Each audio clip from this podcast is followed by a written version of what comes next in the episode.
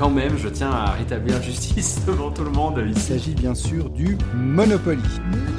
Tombé dans ce trou noir, T'es tombé en amour. euh, en amour du, du trou noir effectivement de, de Kickstarter. Ah, tu le mets dans une équipe ou pas? Pas du tout, pas du tout, c'est un engine builder. Mais c'est un peu un dégueu aussi. Vous écoutez En joues-tu On joue-tu ou bien Joue Saison 2, épisode 16, On joue-tu avec l'école du jeu? Salut tout le monde, bienvenue à la deuxième saison de On joue-tu, le podcast des jeux de société. On vous avait promis que pendant la deuxième saison, on voulait essayer d'avoir plus d'invités parce qu'on avait eu bien sûr David de la chaîne Professeur Board Game dans la première saison. Et puis ben, maintenant, la deuxième saison, on a réussi à avoir Sébastien Pochon en studio. Euh, Aujourd'hui, on a encore un invité très spécial, mais il est pas en studio parce qu'il est à l'autre bout du monde. C'est Sylvain de l'école du jeu. Comment ça va, Sylvain? Hey, bonjour, bonjour, merci de l'invitation, je suis tout content. On disait juste avant que j'appuie play, que, euh, que j'appuie sur record, que ça faisait longtemps qu'on voulait faire, on voulait collaborer ensemble quelque chose. Donc euh, c'est vrai que ça fait plaisir de, de te voir aujourd'hui, euh, ce matin pour toi, puis moi c'est l'après-midi parce que bien sûr toi t'es au Québec. Ouais, Euh, t'as fait un petit ça- décalage comme ça ici, là. on a plus de neige que vous autres aussi. moi je peux te dire, euh, on- limite on se promène en t-shirt depuis deux semaines, fait que ah, là, ça me manque pas cette partie-là du Québec, le pelletage et puis Ah, ouais, c'est, la partie agréable, ça. hein. C'est comme, c'est ah, c'est beau la neige, Hum, faut la pelleter. C'est ça. C'est pour ça qu'à chaque fois, il y a des. Surtout euh, en Suisse, il y a beaucoup de gens qui me disent Ah, je suis déjà allé en vacances en Suisse, c'est tellement cool. Je dis Ouais, en tant que touriste, c'est le fun. Mais quand tu vis là, puis il faut que tu déneiges ton auto pour partir au travail, ah, c'est pas top. ça fait plaisir de t'avoir avec moi aujourd'hui. Donc, bien sûr, on va parler de, la- de- de toi puis de, de ton implication dans la chaîne euh, L'école du jeu. Mais ça, on va le garder pour le deuxième segment. On va faire tout comme à l'habitude. Donc, on va passer sur le premier segment qui est notre jeu de la semaine.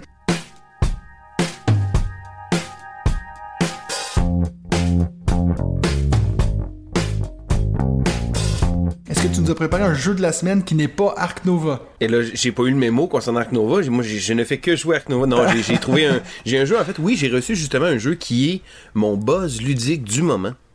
Ok. Hein, Puis là, c'est le fun parce que là, c'est, c'est, c'est, c'est les joies comme ça. Je t'en ai pas parlé encore. Fait que t'as aucune idée de quel jeu je vais te parler. Surprise me. Surprise! Alors, on commence avec ça? Ouais, vas-y. Le jeu de la semaine immédiatement, ben fantastique. Dans ce cas-là, moi je vais y aller avec un Kickstarter que j'ai reçu tout récemment. C'est un jeu qui a été en retard très longtemps, mais pour ma part, Pour un il y a pas de Kickstarter, c'est bizarre, ça. Il y a, pas de Kickstarter dans, dans mon cœur qui sont en retard. C'est juste une surprise délayée. Je me dis tout le temps, moi, je suis pas, amer en face d'un Kickstarter. Je me dis, quand j'ai d'autres jeux. Quand il va arriver, je vais en profiter. C'est comme si c'était oh, c'est comme si c'était Noël. Mhm. Fait que j'ai reçu le jeu Planet Unknown. Ok. Je sais pas si tu as eu l'occasion de voir ce jeu-là.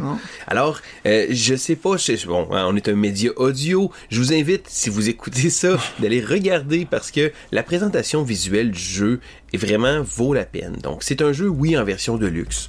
Bien entendu, on sait Kickstarter, les projets, les, les projets pimpés, un peu de bling comme ça ici. Mais Planet Unknown est vraiment un jeu qui m'a surpris. Donc, tu ne connais pas du tout le jeu, toi? Ben, je suis en train de le regarder sur la page de son Board Game, euh, Board Game Fantastique. Geek. Tu fais tes devoirs, c'est excellent. Et vous qui écoutez à la maison, faites-le également. Donc, Planet Unknown est un jeu qui, euh, malheureusement, n'a pas de version française. Euh, mais, par exemple, c'est un jeu avec très très peu de texte. Alors, c'est un jeu de placement de tuiles relativement standard. Et là, c'est drôle parce que le placement de polyomino est un, un type de jeu qui est très répandu. Il y a eu énormément de jeux et de- depuis Patchwork, euh, ensuite Uwe Rosenberg a décidé de sortir une, une panoplie de jeux avec des petits polyominoes comme ça. Des fois, c'est des roll and ride. Des fois, c'est, c'est, il y a vraiment, vraiment, c'est un, un type de jeu qui est relativement saturé, mais c'est un type de jeu que j'aime habituellement. Et lorsque Planet Unknown était sur Kickstarter à l'origine, j'ai eu, c'est dans le début que, début de la pandémie, là où je m'étais dit, ah ben tiens, je vais me mettre à jouer sur Tabletop Simulator, sur TTS, puis un peu les, les médias comme ça, je me suis dit, je vais continuer de gamer même en pleine pandémie. Ça a duré deux semaines que j'ai été assidu à jouer, puis après ça, je me suis dit comme, j'ai besoin de l'aspect tactile du jeu Ouais, de société, j'ai besoin d'être autour d'une table avec des amis, ou même en solo, de manipuler des pièces, de jouer sur mon ordinateur. Je travaille devant un ordinateur à longueur de journée, fait que là, c'est comme, Mais, fait que j'avais quand même joué à Planet Unknown un peu avant de le recevoir et c'est là que je m'étais rendu compte que c'était mon genre de jeu. Donc, c'est un jeu de placement de tuiles où on a euh, un, un plateau, euh, planète qu'on va devoir placer. On place nos tuiles sur chacun de nos propres planètes. Mais ce qui est amusant, c'est que lorsqu'on on place certains symboles, on va bouger des pistes. Et là, on a cinq pistes différentes qui vont euh, qui vont bouger. Et là, lorsqu'on va recouvrir un certain endroit sur la piste, peut-être bien que ça va activer une autre activation. Et là, il y a un petit aspect de combo puis de combine oui, que j'aime beaucoup, ou qu'on monte différentes pistes, et là, ben, j'active ça, ça me fait ça, je reçois un bonus, je peux monter une autre piste, là, je monte une piste, là, je bouge un petit rover que j'ai sur ma planète pour aller chercher des life pods puis des, enlever des météores, donc, il y a plusieurs petits éléments, mais à la base, ça reste un jeu tellement simple, et, savez-vous quoi? Moi, j'ai beau jouer à une, des centaines de jeux, j'aime un jeu que je peux placer sur la table facilement. Ouais. Puis l'expliquer rapidement. Oui, exactement. Et Planet Unknown est vraiment simple parce que tu joues, tu, tu prends une tuile, tu la places, tu appliques les résultats et tu continues. La petite twist qui fait en sorte que le jeu se démarque visuellement, comme tu peux le remarquer, c'est l'ajout d'un plateau rotatif. Vous savez, bon, en anglais, on appelle ça une lazy Suzanne. C'est comme un plateau de service rotatif. Vous savez, là, pour les fromages, où euh, vous mettez une assiette de fromage avec un plateau en bois qui va tourner. Donc, ultimement, c'est la twist de ce jeu-là, c'est d'avoir un plateau rotatif au milieu. Et là, ça peut sembler d'être une gimmick ou être encore un, élément superflu ou dire, oh oui, on a juste voulu mettre ça. Ça marche tellement bien et je suis surpris de la qualité du produit. Donc, il y a un petit, des petites choses antidérapantes. Ça fait en sorte que les tuiles restent là. Et lorsque c'est notre tour, on a un dépôt. Donc, c'est une, deux tuiles qui sont alignées devant nous.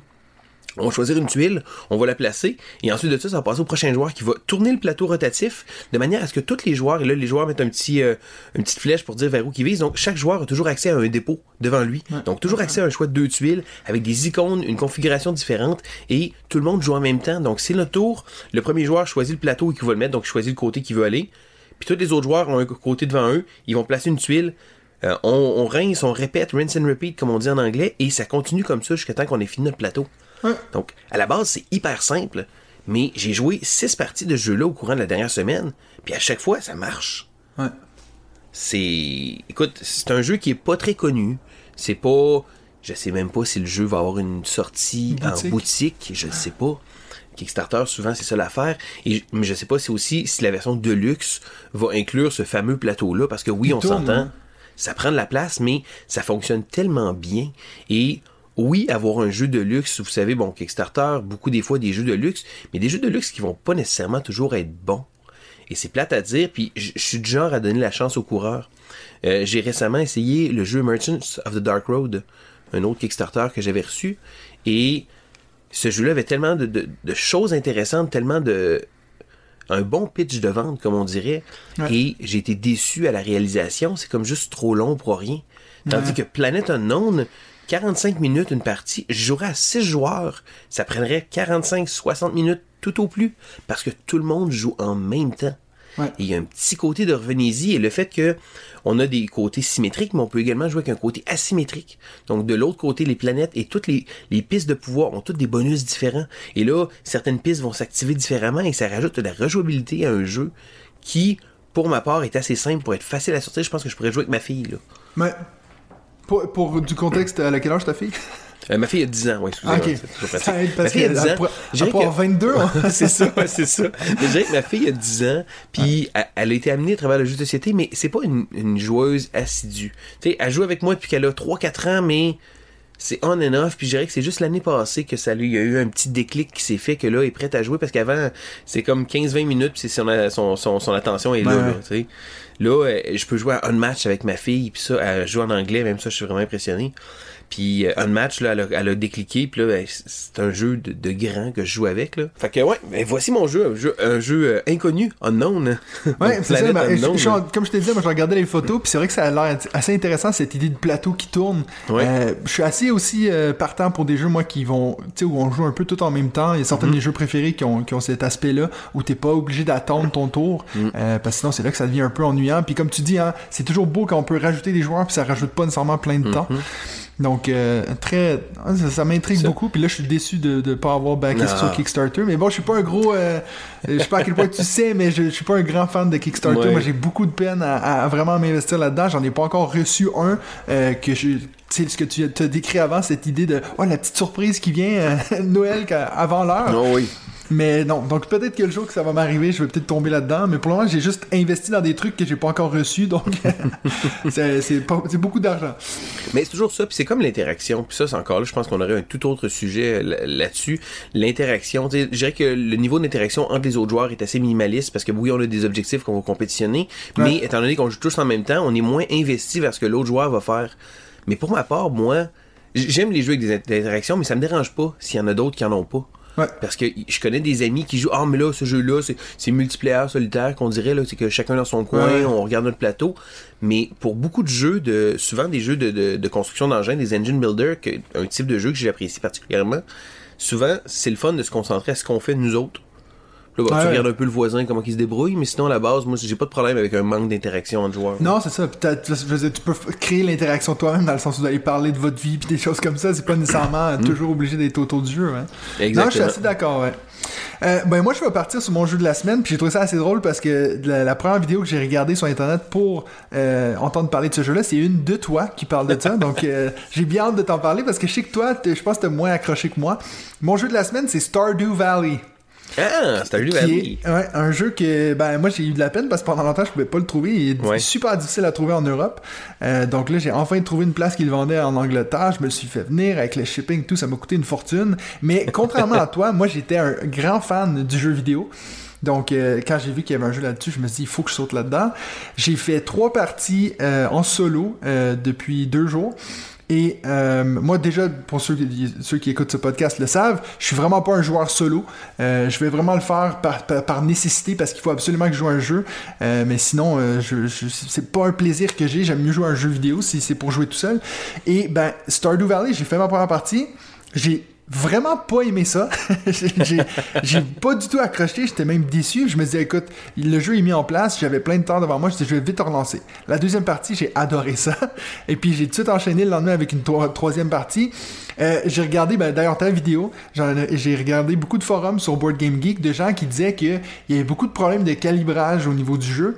Puis ça, je pense que c'est très juste. Il a fallu que j'ajuste deux, trois trucs. Je, je suis allé un peu à l'encontre des règles. Puis j'ai un peu créé mon propre jeu dans le jeu, si on veut. Mais euh, puis c'est là que vraiment j'ai trouvé la beauté du jeu.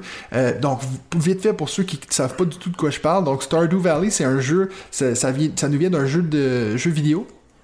Euh, du même nom, euh, qui est créé aussi par le même qui a créé le jeu de société. Donc ça, j'ai trouvé que c'était assez intéressant que le gars il se dise, ben, c'est pas mon domaine, mais je vais quand même essayer de l'adapter. Puis c'est peut-être aussi pour ça qu'il y a des petites lacunes euh, de, de personnes qui sont pas, qui ont pas l'habitude de créer des jeux de société. Mais voilà. Donc c'est un jeu où on va essayer de créer notre ferme, on va essayer de faire, d'aller en ville pour, dans le village pour essayer de se lier d'amitié avec les, les gens de ce village-là. Donc ça, je vous parle du jeu vidéo. Et puis, ben, il y a plein de choses qui vont arriver dans, dans, dans les différentes saisons. Il y a des différentes, euh, exemple, les tomates, on peut les faire que pendant l'été, des choses comme ça. Et puis, c'est vraiment comme un jeu de ferme qui est assez zen au final. Euh, Très zen. Et puis ça, bizarrement, je l'ai pas retrouvé dans le jeu de société parce que, euh, contrairement aux jeux vidéo que tu peux jouer presque toute ta vie, dans le sens que les années vont s'enchaîner euh, jusqu'à ce que vous décidez d'arrêter de jouer, le jeu de société se joue sur une année. Et puis, ben, le but du jeu, c'est d'arriver, on va avoir quatre objectifs euh, de, de fin de partie, en plus d'avoir des, des mini-objectifs. Donc, pour ceux qui connaissent le, le jeu, le jeu vidéo, c'est comme le, le centre communautaire qu'on essaie de restituer. Donc, ça veut dire qu'on a six mini-objectifs en plus de quatre objectifs. Et puis, si vous jouez à 1, 2, 3 ou 4 joueurs, ça va simplement vous faire, euh, ça va scaler, comme on dit en anglais. Donc, ça veut dire que ça va vous faire, exemple, si ça dit, ça prend 6 il faut que vous ayez 6 or en fin de partie. Ça, si vous jouez à un joueur, c'est 6. Si c'est deux joueurs, c'est 12. Et puis donc, ça, ça va augmenter comme ça en difficulté. J'ai fait ma première partie à un joueur, donc j'avais que un personnage. Et j'ai trouvé que c'était mais impos- impossible. J'ai regardé par après, puis par hasard, moi je suis tombé sur les deux pires objectifs qui sont presque impossibles quand on les jumelle ensemble. Donc c'est pas c'est ça qui a, qui a- qui a pas aidé. Et puis j'ai vu beaucoup de gens dire qu'il faut absolument jouer à ce jeu-là, même si tu joues tout seul, tu joues avec deux personnages. Comme ça, ça peut te, te- te varier tes actions. Et puis il y a- parce que chaque personnage a une petite asymétrie où ils vont avoir certaines forces que d'autres n'ont pas. Et puis à partir du moment que j'ai fait ça, là j'ai vraiment tombé dans, dans, dans le jeu. Et puis euh, je sais pas si toi tu vas me rejoindre là-dessus, mais je pense que c'est clairement pas un jeu pour tout le monde. Euh, c'est un jeu, je pense que si vous avez aimé le jeu vidéo, c'est sûr que vous allez crocher parce que vous allez voir retrouver presque tous les éléments. Je trouve, je suis quand même euh, bluffé de voir à quel point ils ont réussi à mettre tout ce qu'il y a dans le jeu vidéo dans ce, jeu de société-là. Puis même des fois, c'est peut-être ça va à l'encontre de, ce qui fait qu'un jeu est ludique, parce que là, on a tellement de choses, puis on veut tellement mettre plein de choses dedans. Mais moi, en tout cas, en tant que fan du jeu vidéo, j'ai adoré le jeu de société. Et puis, c'est un des rares jeux que je pense que je pourrais, quand j'ai 2-3 heures devant moi, peut-être me, me le ressortir puis me faire une partie en solo. Je pense pas que c'est un jeu que je présenterai à des gens qui n'ont pas joué aux jeux vidéo. Ça, c'est mon opinion. Donc, de Stardew Valley, qui a été créé par Eric Barron. Donc, ça, c'est lui qui a aussi fait le jeu vidéo. Euh, et puis Cole Me- Meder- Medeiros. Donc voilà, Stardew Valley. Donc toi, qu'est-ce que t'en avais pensé de ce jeu-là? Ben, moi, Stardew Valley, en fait, je te rejoins beaucoup là-dessus. Puis moi, c'est drôle parce que je n'avais pas joué aux jeux vidéo. Et par la suite, je me suis acheté une Nintendo Switch. Et Ouais. là, j'ai commencé à jouer à Stardew Valley. Et je me suis rendu compte, j'ai waouh, ok, le jeu de société est vraiment comme le jeu vidéo. L'origine, c'est l'inverse, là. Ouais. Mais oui, non, j'ai vraiment trouvé le fait qu'on peut aller, on peut aller pêcher, on peut aller dans les mines, on peut aller faire plein de choses. Et j'ai trouvé que le jeu offre un côté sandbox, un côté ouvert, un bac à sable Ouais. auquel on peut faire à peu près ce qu'on veut. Et moi, l'élément pour lequel j'ai trouvé ce jeu, euh, est-ce que tu as gagné? Alors les deux, ouais, la première partie j'ai perdu horriblement parce que j'avais les deux pires. euh, il fallait que j'aille, euh, je trouve un poisson légendaire et puis que j'aille, euh, c'était quoi l'autre truc? Il faut que j'aille jusqu'au bas de la mine, ce qui est Oh, presque bah, de la mine, impossible. ouais, ça, j'ai eu ça, c'est comme, eh non. Ouais. C'est c'est Mais comme après deux ça, les choses deux autres j'ai gagné, ouais. Ok, t'as gagné, ok. Ben, moi, je dirais que j'ai joué majoritairement en solo euh, uniquement. Puis là, je- ma dernière partie, je l'ai joué avec deux, deux personnages. Mais j'ai vraiment trouvé. Puis j'ai pas gagné encore, mais je pense que c'est un des, un des rares jeux où que je sens pas le besoin de vouloir gagner à ce jeu-là. Ouais. C'est bizarre parce que je- le- la base d'un jeu de société, c'est d'essayer de gagner. tu sais. Puis Ouais. gagner et perdre, ça me dérange pas, mais le but va toujours être le même, d'essayer de gagner. Tandis qu'à Stardew Valley, j'ai comme juste le goût de faire mes petites choses, de, de, de errer, d'aller, ah, je vais aller pêcher, ah, je vais aller faire de la mine. Puis la partie fait comme terminer, je ah, j'aurais continué, un peu comme Stardew Valley, et c'est le feeling que le jeu fait. Parce que Stardew Valley, moi, moi je suis un fan jeux vidéo rapidement, mais euh, chez euh, les jeux vidéo, je suis pas un grand joueur. Je ne suis Ouais. plus un grand joueur de jeux vidéo. Mais un type de jeu qui me fait toujours plaisir, c'est un jeu comme Civilization. Le concept du One More Turn. Du Ouais. Hey, je vais faire seulement un tour de plus. je me bluffe Ah. moi-même. Et avec Stardew Valley. oui, c'est ça. Et euh, il est 3 heures du matin, que je me couche.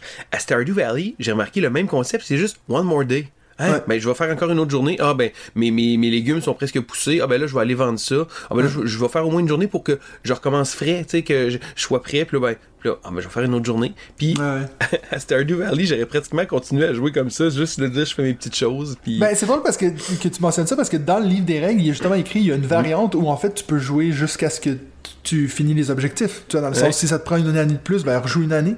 Donc Ben, euh, je pense qu'ils ont essayé de retrouver ce même vibe là. Mais je suis entièrement d'accord quand tu dis que c'est pas un jeu que je vais présenter nécessairement à tout le monde parce que c'est un jeu qui est un peu long. Puis moi, je dirais que c'est drôle parce que ma critique pourtant était positive. J'ai juste souligné un point qui est la durée de jeu qui va probablement en tourner plusieurs du fait que c'est 45 minutes par joueur. Et c'est long pour ce type de jeu-là, mais avec du recul, je jouerais plus longtemps. Tu sais, c'est drôle hein, parce qu'il y a des jeux, je suis pas un joueur de jeux longs, mais il y a des jeux comme ça que je peux jouer puis c'est comme mais ça me dérange pas de continuer à jouer.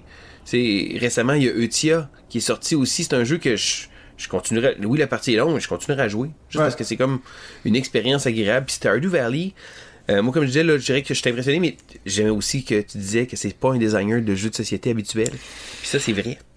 Ben, On c'est- drôle parce que c'est à son avantage et à son inconvénient parce que d'un côté, on, on s'attendrait à plus d'un jeu de société, mais là tu te dis, ben pour un gars qui il fait pas ça de son métier, euh, il s'en est quand même bien tiré, Oui, tout à Mais- fait, tout à fait. Puis je dirais que le, moi c'est la qualité du matériel que j'ai été un peu déçu, les punchboards, ouais. les, les- le carton, c'est comme ah, ça déchire un peu, c'est difficile. Puis en plus de ça, nous on a droit à une deuxième version. La première, il paraît que c'était pire. Ouais. Euh, je me suis renseigné puis j'ai vu beaucoup de monde qui parlait de ça. Puis là ils ont corrigé certaines lacunes. Ouais, il y avait pas les organizers, il y avait pas les Ouais, les boîte. sont magiques, c'est vraiment Ouais. parfait. Tu prends les, c'est, des, des, euh, des, euh, des trucs pour placer les tuiles, ça fait en sorte que les, les- la mise en place reste là. Et je trouve que c'est vraiment un must pour ce jeu-là, je pense. Ouais. Mais non, je trouve que le jeu offre tellement un beau cachet. C'est un de ces jeux qui est meilleur que ce qui devrait être. Je m'explique, Ouais. d'un point de vue ludique, d'un point de vue euh, avec tout, tout ce qu'on a appris avec le jeu de société, c'est pas un jeu qui devrait être si bon que ça, mais pourtant j'ai énormément de plaisir. Et là, Ouais. je reprends, il y a des jeux comme ça que j'ai comme il y a un plaisir de jeu qui est comme plus grand que ce que je devrais. Puis je suis comme mais c'est parfait, c'est bien, c'est bon Ouais. signe pour un jeu. Ouais, bon, après, tu vois, je me demande si c'est là que t'es pas en train de dire ça parce que t'es, t'es tombé dans le jeu vidéo. Tu penses pas qu'il y a aussi cette, euh, tu vois, on a un peu comme on dit en anglais, rose-colored glasses, tu vois, c'est comme on voit tout d'un coup la vie en rose parce que on a un attachement à ça. Puis moi, je me dis, je serais intéressé de le sortir avec quelqu'un, justement, juste pour voir leur réaction, quelqu'un qui a aucune idée de cet univers-là, pour voir comment il trouve ça, tu sais. Ben, j'avais aucune idée de l'univers, moi, parce que Ouais. je connaissais, je savais c'était quoi Stardew Valley. Je veux dire, je sais qu'il y a eu un buzz là-dessus. Tu sais, c'est un espèce de jeu indépendant, puis qui a été très, très populaire. Tout Mais- créé par un gars, ce qui est même Moi, c'est ça. Ben, c'est un peu, ça m'a fait penser à une espèce de Minecraft. Tu sais, Ouais, Minecraft exact. aussi, c'était un jeu indie qui, qui a- qui a pris une proportion démesurée. Puis là, avec Stardew Valley, puis le fait que, moi, c'est drôle, j'ai fait le chemin inverse. J'ai vraiment commencé avec le jeu de société. Fait que je suis commencé comme toi, ben, pas comme toi, comme tu disais, Ouais. frais, sans aucune connaissance de Stardew, puis me dire, ah, ok. Puis c'est quand j'ai joué aux jeux vidéo, je fais, ok, c'est clairement, je comprends tellement, C'est tellement réussi. C'est réussi comme adaptation.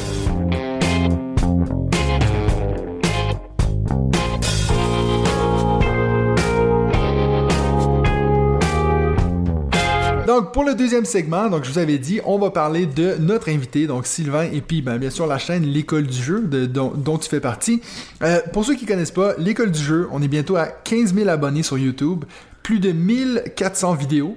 Donc, on parle de beaucoup, beaucoup de vidéos. En, en- en- c'est depuis, euh, ça fait 6 ans maintenant que cette chaîne Oui. existe. Si je me trompe pas, toi, ta première vidéo, on est en euh, mars 2017, donc le 17 mars 2017. Est-ce que tu pensais à ce moment-là encore être actif sur YouTube 5 ans plus tard? Je savais pas en fait. C'était un projet que ça faisait longtemps que j'avais envie de, de partager ma passion parce que comme je dis souvent, c'est parti de d'un- passe-temps à un hobby à une passion et on Ouais. se le cachera pas à une obsession à un certain Ouais, moment donné. Le jeu de société a pris tellement de place dans ma vie, je me suis dit j'ai besoin d'en parler. Puis je suis quelqu'un qui parle énormément. J'ai j'ai vraiment j'ai beaucoup de choses à dire et je Ouais. pense que la tribune de YouTube était tellement intéressante pour ça. Mais je pense que je pensais peut-être pas que ça allait prendre autant d'importance dans ma vie. Ouais. Puis je dis ça parce que oui, ça prend beaucoup de temps, mais ça, ça occupe également mes pensées, puis je pense que ça me fait du bien. C'est presque thérapeutique pour moi. Ouais. Mais c'est drôle parce qu'en fait, tu me dis hein, si je me trompe ou quoi que ce soit, mais je crois que j'ai- raison ici, mais c'est JP qui a commencé la chaîne, c'est Oui. lui qui l'avait en premier. Puis toi, Oui. tu le connaissais JP de... Oui, en fait, on s'était connus à travers des forums, à travers Facebook, à travers des groupes comme ça, donc c'est pas un ami proche de moi, par exemple. C'était quelqu'un que je fréquentais sur les réseaux sociaux ou les médias sociaux. Puis quand que quand JP a commencé la chaîne, moi-même, ça faisait longtemps, j'avais déjà écrit beaucoup, j'avais même eu des correspondances avec Rado parce que Rado était une espèce de, de- ça a été le, le- le premier you- you- Rado est un YouTuber anglophone Ouais. que, que je suivais beaucoup à l'époque, puis j'aimais beaucoup ce qu'il amenait comme comme un petit côté un peu là, pas beaucoup de montage, tu sais juste parler de, de son cœur de jeu de société, tu sais. Puis ça, ça faisait longtemps que ça me travaillait, dire ah j'aimerais ça faire une chaîne. Puis là quand JP a commencé la chaîne, j'ai comme fait hmm est-ce que puis là, je voyais plusieurs chaînes qui ont comme commencé à sortir. Là, tu sais, le professeur Board Game aussi a commencé un peu après. Ouais. Euh, puis tu sais, j- j'ai vu quelques chaînes commencer à lever. Puis là, je me suis dit, est-ce que je pars ma propre chaîne YouTube? Parce que c'est quelque chose que je faisais longtemps que j'y pensais avant même que l'école du jeu arrive c'était déjà Ouais. dans mes projets là de, de, de faire ça mais il manquait peut-être le petit euh, le, le petit coup de pied le petit euh, le petit kick là pour pouvoir euh, commencer puis là, quand j'ai vu JP comme il a commencé un peu il a commencé à rouler un peu puis j'ai fait tiens je pense que ça pourrait être intéressant de pouvoir faire quelque chose puis de, de pouvoir m'allier fait qu'au lieu de faire ma chaîne puis bon je dirais pas compétition parce qu'on n'est pas en compétition avec les autres youtubers il y a du monde qui pense ça là mais Ouais. on était vraiment on est plus une belle communauté je pense Ouais. mais le fait de pouvoir justement euh, aller avec un projet que dans lequel je croyais parce que j'aimais beaucoup la présentation de JP j'aimais beaucoup son, son dynamisme j'aimais je me retrouve beaucoup puis c'est quelqu'un avec qui je m'entendais bien. Fait que sans être un ami proche parce qu'on habite quand même à, à une heure une heure et demie de distance sans être un ami proche c'était quelqu'un que j'aimais fréquenter sur les réseaux sociaux. Puis je pensais je pense que notre l'idée pouvait être complémentaire. Ouais. Et c'est ça le but. Tu disais avant qu'il n'y a pas de compétition dans ce milieu-là, mais est-ce que des fois ça t'arrive, vu que toi tu dis que c'était dans tes projets de lancer une chaîne et tout, est-ce que ça t'arrive de dire, mais tu sais, c'était pas ma chaîne au début, tu vois ce que je veux dire? Est-ce qu'il y a des moments où tu te dis, t'aurais quand même aimé avoir, tu sais, je suis peut-être euh, vraiment dans le champ, hein, mais est-ce que t'aurais voulu que ce soit à toi? Ben, Ça dépend. Il y, a, des- il y a un moment donné que je me suis demandé, je crée un peu, tu sais, si JP décide de- d'arrêter, ou tu sais, on, on reste Ouais. que quand un projet prend une certaine importance, puis qu'on est plusieurs personnes, mais il faut voir, est-ce que nos idées se rejoignent bien? Parce que oui, la chaîne est à JP. Officiellement, JP voudrait me barrer de la chaîne. Si jamais Mhm. on aurait une chicane ou quelque chose comme ça, il pourrait le faire. C'est à lui, c'est lui le compte YouTube, c'est lui qui a parti la chaîne. Ouais. Mais là, je pense que c'est- on est tellement rendu dans un projet collaboratif, puis je m'entends très très bien avec JP. Euh, JP est une personne le fun à fréquenter. J'ai beaucoup de plaisir. On se voit pas souvent, mais je sais que nos idées quand même font en sorte qu'on fait progresser la chaîne. Puis je pense que JP seul, peut-être qu'il aurait pas nécessairement eu la motivation de continuer parce que ça demande, tu le sais là, tu ta chaîne elle, elle roule déjà depuis un petit bout, t'as une chaîne qui, qui marche très bien, qui a une très belle progression, mais c'est pas le cas pour toutes les chaînes YouTube. Ouais, ouais. Et C'est difficile de percer là-dedans. Puis encore une fois, je trouve que l'idée de de m'allier, de faire une espèce de, de, de- de ça, ça nous permet de pouvoir être plus constant, de pouvoir sortir également plus de vidéos. Ouais. Puis je pense que moi et JP, on a des goûts un peu différents, mais on a surtout une approche un peu différente. Puis il y a des gens qui vont préférer JP, il y a des gens qui disent Ah, mais moi j'écoute juste, j'écoute juste JP, j'écoute pas Sylvain. Puis tu sais, JP a une espèce de, côté avec le monde, mais moi aussi, tu sais, j'ai. JP va présenter beaucoup de jeux, mais moi j'en joue beaucoup. Ouais. Fait que JP va souvent parler des jeux, mais moi je vais donner mes avis, je vais, tu sais, fait que je pense qu'on se complète bien, puis c'est ça qui fait en sorte que j'ai autant de plaisir, c'est que c'est pas juste ah ben là faut que je sorte deux trois vidéos cette semaine, là, ok, tu sais. Là j'ai comme on a on est ensemble, là, on regarde notre calendrier de sortie, on essaie de voir des choses. Fait que non, je pense que c'est c'est l'aspect collaboratif vient vraiment donner plus de plaisir euh, au produit aussi. Ben, ça enchaîne parfaitement avec ma prochaine question parce que moi je me disais, tu sais, après tant de temps sur YouTube, comment tu fais pour trouver la motivation à produire du contenu avec une telle fréquence? Parce que tu, tu le dis, on le dit avant d'enregistrer, puis tu viens juste d'en parler un peu. Vous, vous sortez presque 4 vidéos par Oui. semaine, ce qui est énorme. Puis je peux, je peux vous dire, en tant que quelqu'un qui en fait une par semaine, je trouve que ça demande tellement énormément de temps. Donc, euh, comment tu fais pour euh, te, pas te dire justement, ah, cette semaine, j'ai pas envie? Ben, c'est difficile, mais je pense qu'on s'est fait un calendrier de sortie, puis malgré le fait qu'il y a personne, puis là, il y a des gens qui disent, on a, on, a, on a un commanditaire, une boutique, euh, on a également, bon, on reçoit, on commence à recevoir des commandites de distributeurs, de, de compagnies, des choses comme ça, mais je pense qu'en ayant un calendrier, puis qu'on ait un calendrier fixe, on se dit, hey, ok, on va faire une sortie, puis ça, ça sert de motivation un peu de dire, ok, ben là, faut je me, faut que je me mette les fesses, parce que non, c'est pas toutes les semaines que j'ai envie, mais Ouais. je me dis, ah non, il faut que, il faut que je sorte, puis c'est arrivé des fois des semaines où on a sorti, euh, tu sais, trois vidéos, ou même, tu sais, un peu moins, ou un peu plus des fois, mais je pense qu'en se donnant une espèce de standard, mais il y a personne qui le demande, là. JP me dit, me dit pas, ah, Sylvain, tu dois obligatoirement sortir de vidéos, No- notre commanditaire nous dit pas, Ah, ben là, vous devez sortir absolument tant de vidéos, Ouais. pas du tout, c'est quelque chose de personnel, mais je pense que c'est ce qui nous aide à continuer sur la chaîne, c'est de, Avoir de la garder constance, une ouais. cadence, puis c'est ça, c'est ça qui est difficile pour Mhm. une chaîne YouTube, c'est d'être constant, de sortir, ne serait-ce que une vidéo par semaine, comme tu dis, mais régulier, régulier, puis un coup on prend ça, ben c'est comme une espèce, ben, je peux en faire deux. Ouais, c'est clair. Puis après, ça dépend aussi le genre de vidéo. Parce que tu fais exemple, moi, des fois, je fais des, des comment jouer, puis avec les deux caméras, une en haut, avec Mhm. Ouais. trois heures de montage. Là, c'est sûr que ça, tu peux pas faire ça à chaque semaine ou, Non, ou en faire quatre. Mais euh, ouais, non, c'est c'est vrai que des fois, je me dis. Tu vois, moi, ça fait deux ans. euh, c'est vrai qu'il y a des semaines où je me dis, écoute, est-ce que. Mhm. Puis, tu sais, je, je regarde ma femme, puis je dis, écoute, on n'aura pas le temps ce soir de faire ça parce qu'il faut que je fasse ma vidéo. Puis elle, elle, des fois, elle me dit, mais tu sais, il y a personne qui te demande Mhm. de faire ça, tu sais. Mais moi, je pense que c'est important, tu le dis, cette, cette idée de constance. Puis Mhm. Sinon, moi, je, peux- je suis, quelqu'un qui va vite perdre la motivation. Donc, Mhm. c'est vrai que te dire, écoute, moi, chaque mercredi, je sors quelque chose, ça te, ça te force à, des fois, être créatif. Là. Ah, Mhm. j'ai pas 4 heures pour filmer, fait qu'il faut, faut que je trouve un format qui est plus rapide, des choses comme ça. Puis, ouais, c'est vrai que c'est, je, je te rejoins assez là-dessus parce que c'est vrai que c'est ça qui, qui nous garde actifs, qui nous garde alerte aussi euh, dans, dans Mhm. ce milieu-là. Toi, quand tu as commencé il y a 5 ans, est-ce que quand tu regardes maintenant la- la- le monde YouTube et tout, c'est quoi qui a changé le plus?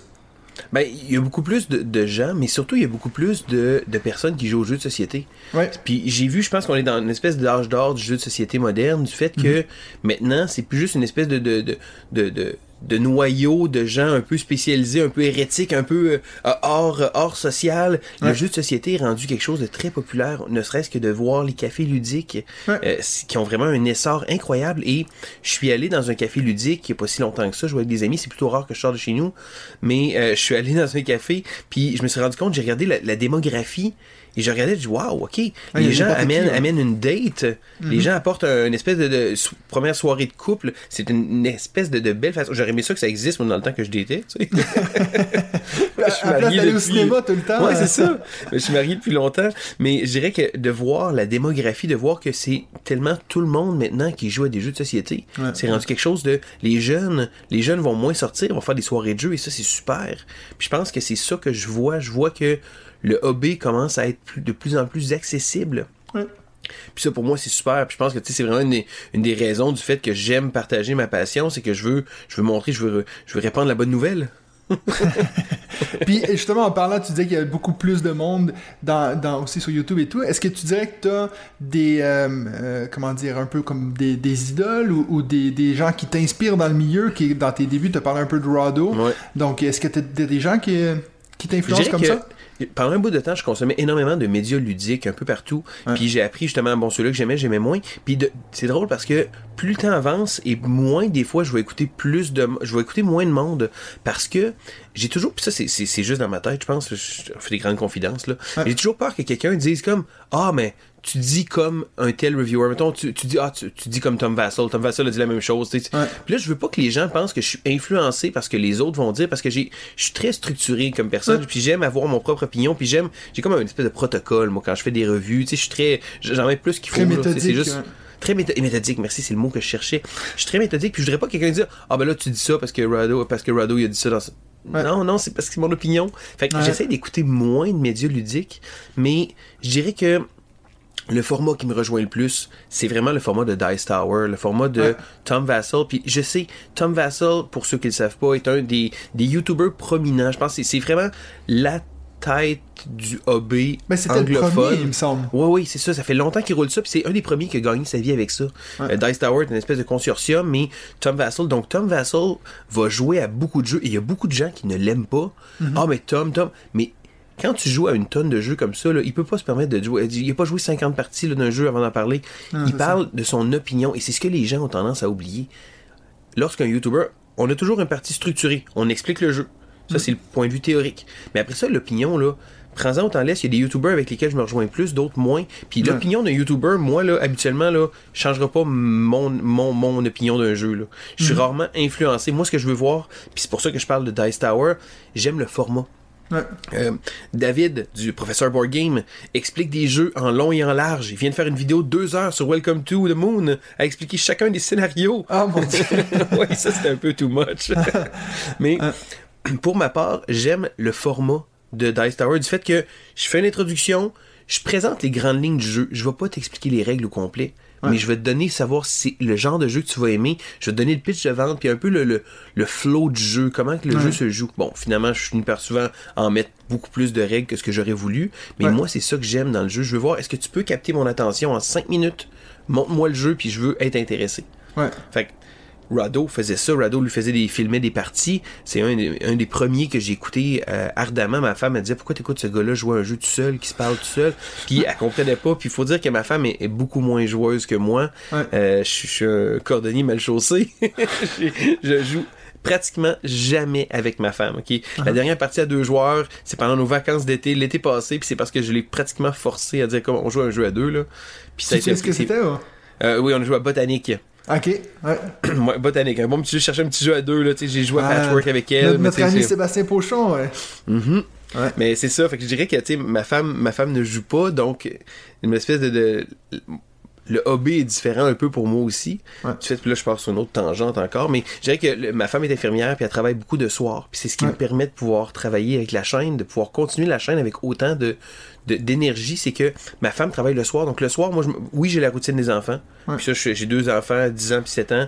Donc on arrive de l'école, fait la routine des devoirs puis ça. Mais quand les enfants sont couchés, j'ai du me time. J'ai du Ouais. temps à moi. Puis c'est là que je peux jouer, que je peux filmer, que je peux faire du montage. Fait que tu sais, j'en profite. Puis je dirais que la- le week-end, le week-end, je, je ne joue pratiquement jamais le week-end parce que c'est en famille.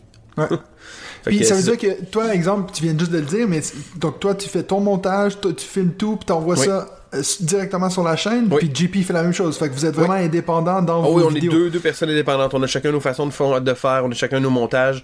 Ouais. Puis je dirais que, tu sais, JP, des fois, il prend des formats avec plus de montage. Moi, je prends des formats un peu plus euh, ouverts, là. Tu sais, des Ouais. fois, là, je suis moins structuré dans mon montage. Je veux parler de jeu plus que de faire du gros montage parce que tu le sais comme moi, c'est tellement du travail Ouais. faire du montage. Tu pour une vidéo d'une heure, tu je veux dire, si, je sais pas comment il a fait de montage, euh, euh, David, pour sa vidéo de deux heures, mais t'as toujours, c'est toujours presque fois deux pour le montage et tout. Si vraiment tu te retapes tout, puis tu fais, tu Ah coupes oui, euh, au temps mort. Ouais. Est-ce que ça t'est déjà arrivé de, euh, d'avoir un concept ou une vidéo que t'étais genre, ça, c'est, sûr que ça va marcher, j'aime le format, puis en fait, ça a juste pas, pas pogné, ça a pas attiré, ça a pas trouvé son audience. Non, pas tant que ça. Faut dire que je vais vraiment faire des sais, je fais assez, assez euh, standard comme gars. Tu sais, j'aime Ouais. beaucoup faire des tops. Puis ça, c'est drôle parce que quand je parlais avec JP, le fait qu'on on se, combine bien, c'est que Ouais. JP aime pas ça classifier. JP aime pas ça faire des tops. C'est vraiment, le- il a fait son top 100 sur la chaîne parce que c'était un, un- bonus Patreon. Mais Ouais. je veux dire, JP à la base, il aime moins ça classé. Tandis que moi, j'ai, avec ma méthode, j'adore ça. Je me mets tellement de paramètres. Puis là, moi, c'est comme, je vais, je vais passer, je vais crunchy numbers, qu'on dit en anglais. là. Mais je vais regarder là, puis là, je vais comparer ça puis ça. Puis là, ben, ok, c'était le feeling. C'est- puis moi, j'ai- j'aime ça. C'est un exercice que j'aime faire. Donc, Ouais. je pense que les tops, puis les tops sont relativement très populaires. On s'entend, puis les gens aiment ça, des tops. Ouais. Puis j'aime ça produire des tops aussi. Fait que je pense que c'est un, un type de vidéo que j'aime beaucoup. Donc, je pense pas que j'ai vraiment beaucoup de concepts.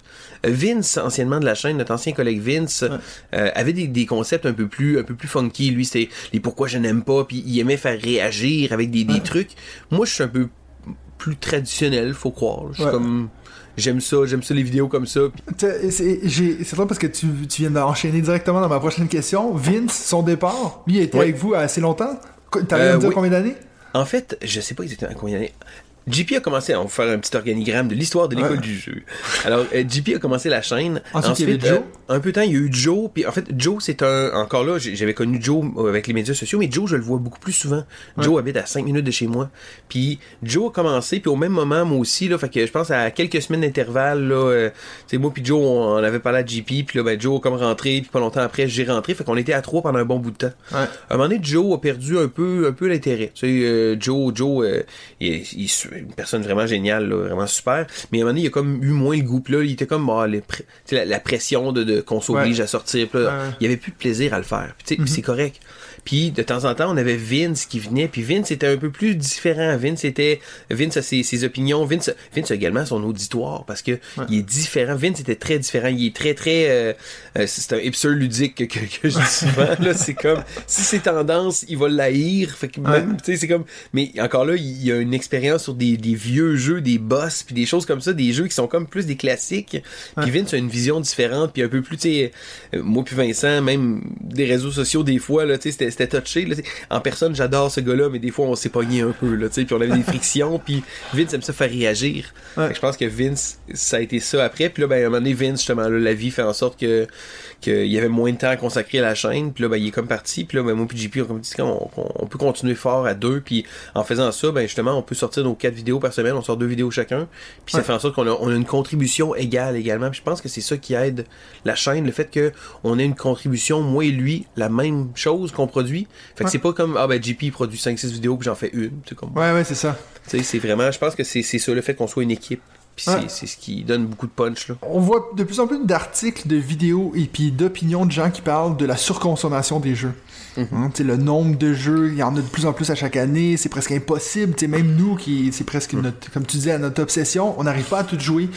Est-ce que toi, tu vois ça, tu sais quoi ton ta- ta vision sur l'avenir des jeux de société, est-ce que c'est plutôt optimiste ou plutôt pessimiste à se dire que là on va tomber vraiment dans du on te crache des jeux juste pour te faire acheter, tu vois ça comment toi? Ben, c'est difficile parce que plus le jeu devient populaire, plus le jeu devient accessible, et plus il va y avoir des gens qui vont sortir des jeux.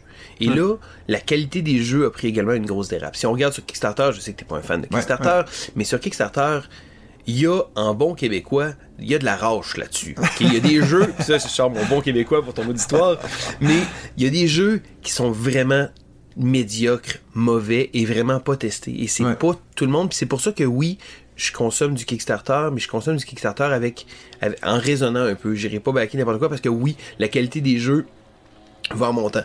Est-ce que c'est une mauvaise chose? Je pense que plus tu mets de jeux différents, plus les gens ont du choix, mais plus les gens risquent de tomber sur un jeu qui est mauvais. Ouais. Fait que, oui, c'est le fun de voir que le hobby va bien, parce que s'il sortait juste 10 jeux par année, ce serait, ce serait inquiétant un peu.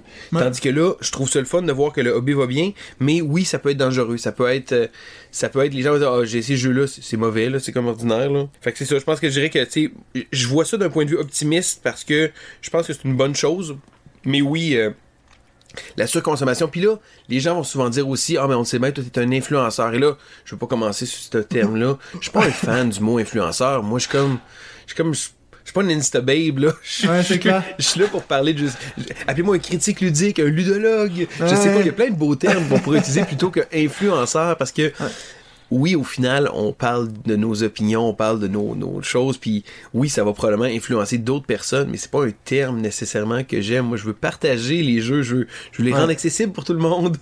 Mais est-ce que ça t'est arrivé, exemple, des fois, de peut-être regretter, de dire Ah, mais celle-là, je trouve, ah, allez-y, achetez ce jeu-là, puis finalement, deux semaines après, tu dis Ah, c'était pas très bon, puis là, tu te dis, il y a peut-être des gens qui l'ont acheté pour ça, ou tu regardes pas trop à ça, ou?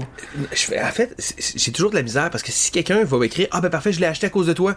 Puis là, j'ai comme une espèce de pression supplémentaire sur mes épaules en me disant comme est-ce que je me suis planté là? Est-ce que, Ouais, ça. est-ce que le jeu avec du recul va avoir autant de ça? Puis c'est une des raisons pour laquelle un des segments que j'ai sur la chaîne qui s'appelle le throwback. Le Ouais. throwback, c'est un retour en arrière. Et comme je vous dis, comme je disais, j'aime beaucoup les statistiques. Donc, chaque fois que j'acquiers un jeu, je le rajoute dans ma ludothèque virtuelle. Puis je marque la date d'acquisition. Fait que je peux savoir facilement quel jeu j'ai acquis l'an dernier. Puis l'idée du throwback était ça, du fait que je parle souvent, c'est un segment que j'adore, ne serait-ce que pour moi-même, pour mes propres habitudes de consommation ludique, pour rejoindre la surconsommation, c'est que je vois quel jeu j'ai acheté à ce moment-là, quelle a été mon opinion, parce que la première partie que j'ai joué d'un tel jeu, ah ben j'ai vraiment aimé ça, puis là j'ai joué 4-5 parties, j'ai fait une vidéo, puis après ça j'ai rejoué, puis j'ai comme ok, finalement c'est Ouais. c'est semi. Puis moi j'aime ça faire une rotation de jeux. Fait que je pense que le fait que des fois je vais avoir des jeux puis avec du recul, je suis comme ok, c'était bon mais c'était pas si bon que ça. Donc je pense que c'est la pression que les gens vont jouer. Tu sais, je parle de Ark Nova. je Encore. suis un, un- je je parle beaucoup de Ark Nova récemment, puis là je me dis tout le temps, c'est que oui, comme est-ce qu'il va être déçu parce qu'ils ils ont trop mis les attentes trop élevées?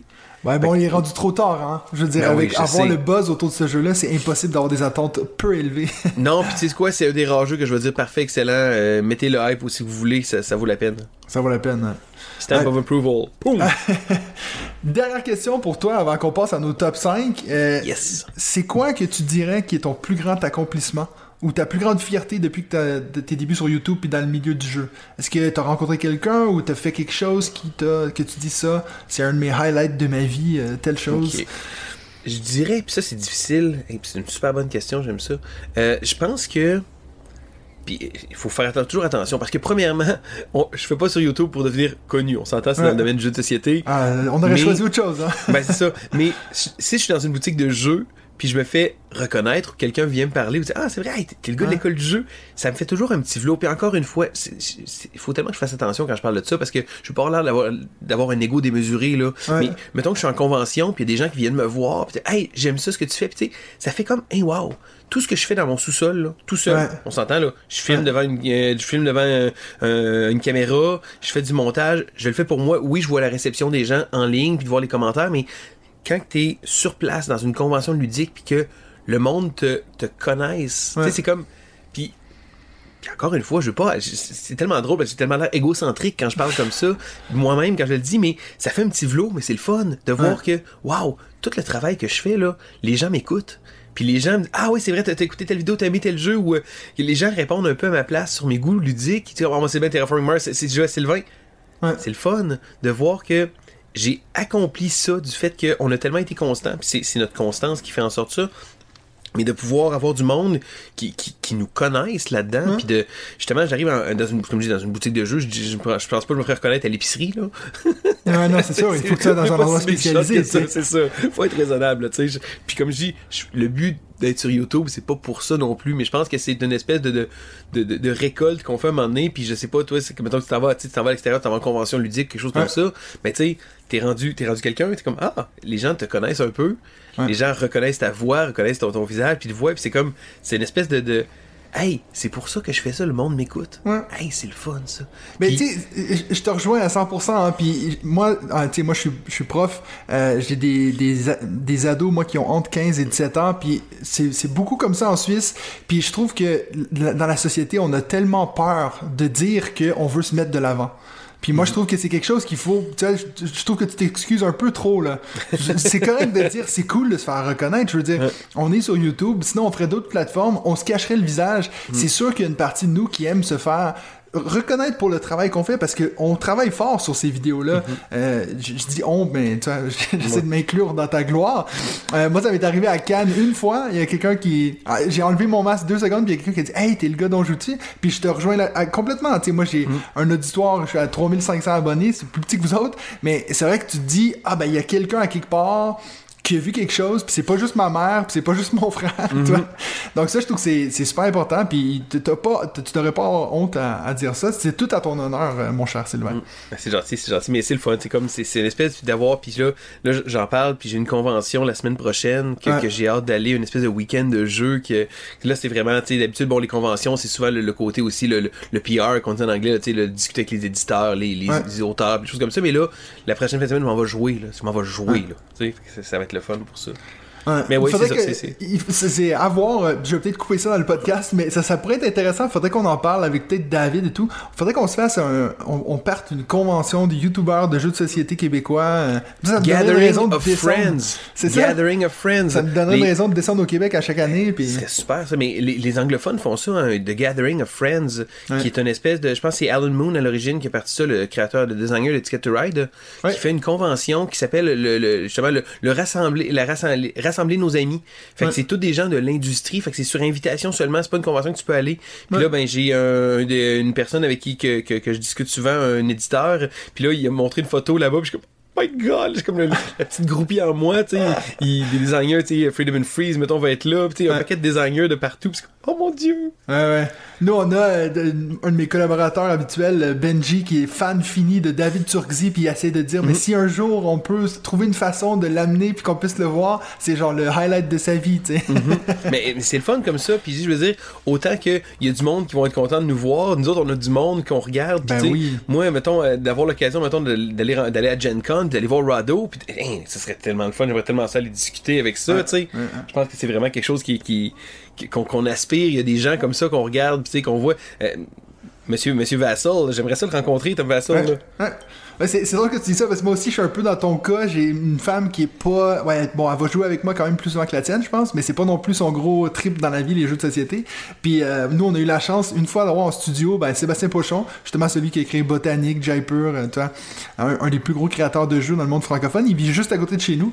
Fait qu'il est venu chez moi dans mon appartement puis il a soupé avec nous autres puis tout puis euh, quand il est parti ma femme a dit on aurait dit que tu venais de rencontrer Justin Bieber tu sais j'étais vraiment comme puis quand t'as fait ce jeu là tu pensais à quoi puis tu sais? Fait que c'est vraiment comme un peu starstruck non? Donc je te rejoins euh, c'est vrai que c'est tous des gens que nous aussi on, a- on est groupie de quelqu'un tu vois? Puis je pense Mais- que mais- eux autres aussi ont la même chose Mais c'est le fun parce que on peut développer, on peut développer aussi des, des liens par rapport à ça. Puis moi j'ai un, un- un- une personne, un designer que Jean-François Gauthier, le designer Oui. de Goblivion et de Dino. Oblivion.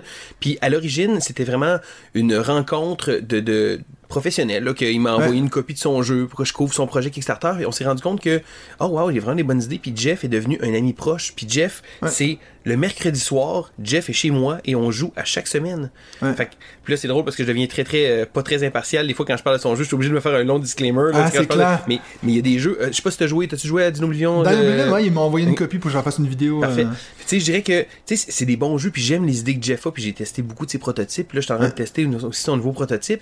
Puis c'est comme Jeff qui était comme Hey, un designer intéressant, puis là, c'est devenu un ami avec ça. Fait que j'ai comme Ouais. tissé des liens. Puis ça fait en sorte que Jeff s'est rendu un de mes, un de mes meilleurs, un de mes meilleurs amis. Ma, ma femme m'a dit qu'on a une bromance, là, qu'on, moi puis Jeff. euh, D'ailleurs, je monte avec lui, justement, là, à la convention À votre la semaine convention? prochaine. Oh, oui. Ouais. Puis tu sais, puis j'aime ça, puis je vois l'aspect designer aussi, puis le fait de pouvoir discuter avec euh, avec ça, ça, ça rajoute un peu une corde à mon arc. Puis même que son prochain jeu, et là c'est c'est hein, gros gros spoiler, mais son prochain jeu qui s'en vient. Il, avait, il travaille sur le jeu depuis longtemps, puis Jeff est un designer avec vraiment, tu sais, il a des super bonnes idées.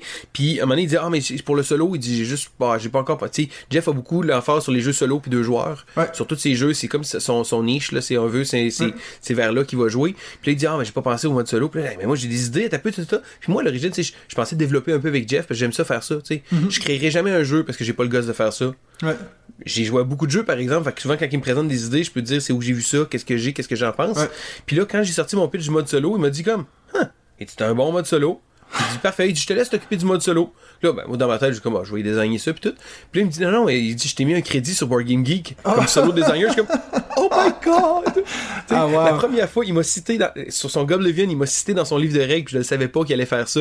Puis Ouais. sérieusement, j'ai comme été, mon Dieu, j'ai- j'ai mon nom écrit dans un livre. Dans un- comme, oh, ouais, ouais. Ah non, je comprends. ma vie. Je comprends. Ok, ouais. Fait que c'est ça. Dis-moi que c'est, c'est, c'est le fun, c'est rassembleur. C'est- Ben, tu lui diras, tu diras allô de ma part et Oui. on s'est parlé deux, trois fois sur, euh, sur Facebook. Il a l'air super sympathique.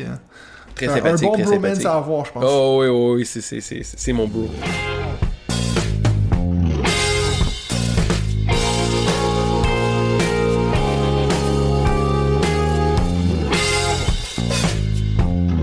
Donc maintenant, on va passer à notre troisième segment, le top 5. Tu viens de le dire avant, t'aimes beaucoup faire des tops, donc je pense pas que ça a été un problème pour toi de créer ton top 5. Euh, je t'ai demandé, comme je fais à chaque fois avec les invités, de choisir un thème pour le top 5, et puis je te laisse expliquer le thème que tu as choisi. Ok, le thème que j'ai choisi. Et là, c'est bizarre parce que je fais beaucoup de top et j'aime ça. Donc, j'ai des idées de top, mais j'en ai produit également beaucoup. Ça fait en sorte que j'essayais d'être original dans, euh, dans, dans mon, dans mon idée, de- dans mon thème, exactement. Donc, j'ai choisi les thèmes originaux. Et là, je m'explique. Quand je parle de thème original, je parle de quelque chose comme Marvel ou les zombies, là, tu sais. Ouais. Non. On voit des thèmes comme ça tout le temps, des thèmes qui sont ré- ré- récurrents, euh, des thèmes qui vont venir. Marvel, les super-héros, il y a beaucoup de jeux de Marvel. Les, les zombies, pendant un temps, c'était très tendance. Les pirates, ça a été Ouais. tendance. Ces temps-ci, on a une espèce de côté zen. ouais, l'espace, également. Euh, le le, euh, Generic Fantasy aussi, là, les, les jeux médiévaux. Puis il y a des thèmes, puis là, ces temps-ci, je pense qu'un des thèmes très populaires, c'est le thème zen, le thème nature, le thème, tu sais, c'est- c'est vraiment quelque chose qu'on voit beaucoup. euh, ouais. Planète, c'est ça, le, le, petit côté eco-friendly là, qu'on Ouais. voit dans beaucoup de jeux, c'est ça qui est tendance présentement. Mais pour tous ces thèmes-là, on peut trouver des fois des thèmes obscurs un peu, des thèmes originaux. Et c'est vraiment Ouais. le but que j'avais là-dedans. Puis quand, quand on en a parlé, même moi, j'étais comme pas trop sûr que je voulais m'enligner. Mais euh, je voulais des thèmes originaux. Donc, c'est des. Voici mes paramètres. Parce Ouais. que j'aime bien ça mettre des paramètres. Donc, j'ai choisi des jeux que j'ai joués. En fait, des thèmes avec un jeu que j'ai joué au moins de ce thème-là. Ouais. Le jeu est pas nécessairement. pas obligé d'être bon. Il faut qu'il y ait un jeu qui a été de ce thème-là, mais c'est pas obligé d'être un bon jeu, mais c'est un thème, par exemple, que j'ai trouvé très original ou que je trouvais vraiment qui sortait de, qui sortait de l'ordinaire. Puis j'ai choisi des jeux que j'ai joués justement au courant des cinq dernières années, là, parce que, Ouais. que je limite un moment donné, là. Parce que, il y a des thèmes, puis là, je vais, je vais en sortir un, puis j'espère qu'il sera, parce que je sais pas s'il va être dans ta liste ou quoi que ce soit, mais, euh, je prends, je prends, mettons, Rococo ou les, les, euh, thèmes de couture, Ouais. qui est comme, Wow, ok, c'est hot, c'est faire des, faire des, des euh, il y a eu prêt à porter aussi de Ouais. Ignacy, j'ai pas joué, mais quand je parle de thèmes originaux, le thème de la C'est ça. couture ou du design, Ouais, c'est pas un thème qui me rejoint non plus, Non. mais je trouve ça bien d'avoir des thèmes originaux. Qui, qui vont rejoindre des gens, ouais. Exactement, on parlait de l'accessibilité, puis il y a des gens qui, qui se touchent vraiment au thème. Moi, le thème, ça me dérange pas. Un jeu qui n'aurait pas de thème, un jeu abstrait, j'ai pas de problème, mais il y a des gens qui vont carburer au thème, ou que ça va être une espèce de, de- d'élément accrocheur pour eux. Tu sais, oh, j'ai ce hobby-là, oh, ils ont fait un jeu Ouais. de ce thème-là. Ouais, Pourquoi? c'est- surtout, surtout pour des gens, comme tu le dis, qui sont pas nécessairement des gros board gamers, Ouais. tu- si tu sors, exemple, euh, des- je, moi je veux pas citer des exemples parce que je pense qu'il y en a qui vont peut-être sortir Ouais, dans cette ça. liste. Euh, mais c'est drôle parce que ben, tu viens de parler de Rococo, c'est un que j'avais mis sur ma première liste parce qu'avant j'avais fait euh, pas nécessairement des jeux que j'avais déjà joué puis j'ai jamais joué à Rococo, fait que j'allais enlever de ma liste. C'est ça, Donc, euh, aussi. je pense que j'aurais beaucoup de. Pas des mentions honorables, mais à la fin des, des jeux que je pense qu'ils auraient pu faire cette liste, mais que j'ai pas encore eu la Mm. chance de, de jouer. Ah non, c'est ça. Fait y a, il y a plein, il y a plein de thèmes. Puis écoute, les thèmes, il y a, pas de limite. Là. Puis même Ouais. quand je faisais ma liste, c'est comme, ah, j'ai, une, une quinzaine d'autres jeux que j'aurais voulu parler. Ou que, ah ben là, c'est vrai. Puis c'est, assez original? Hmm. Ouais. Tu sais, c'est, embêtant, là.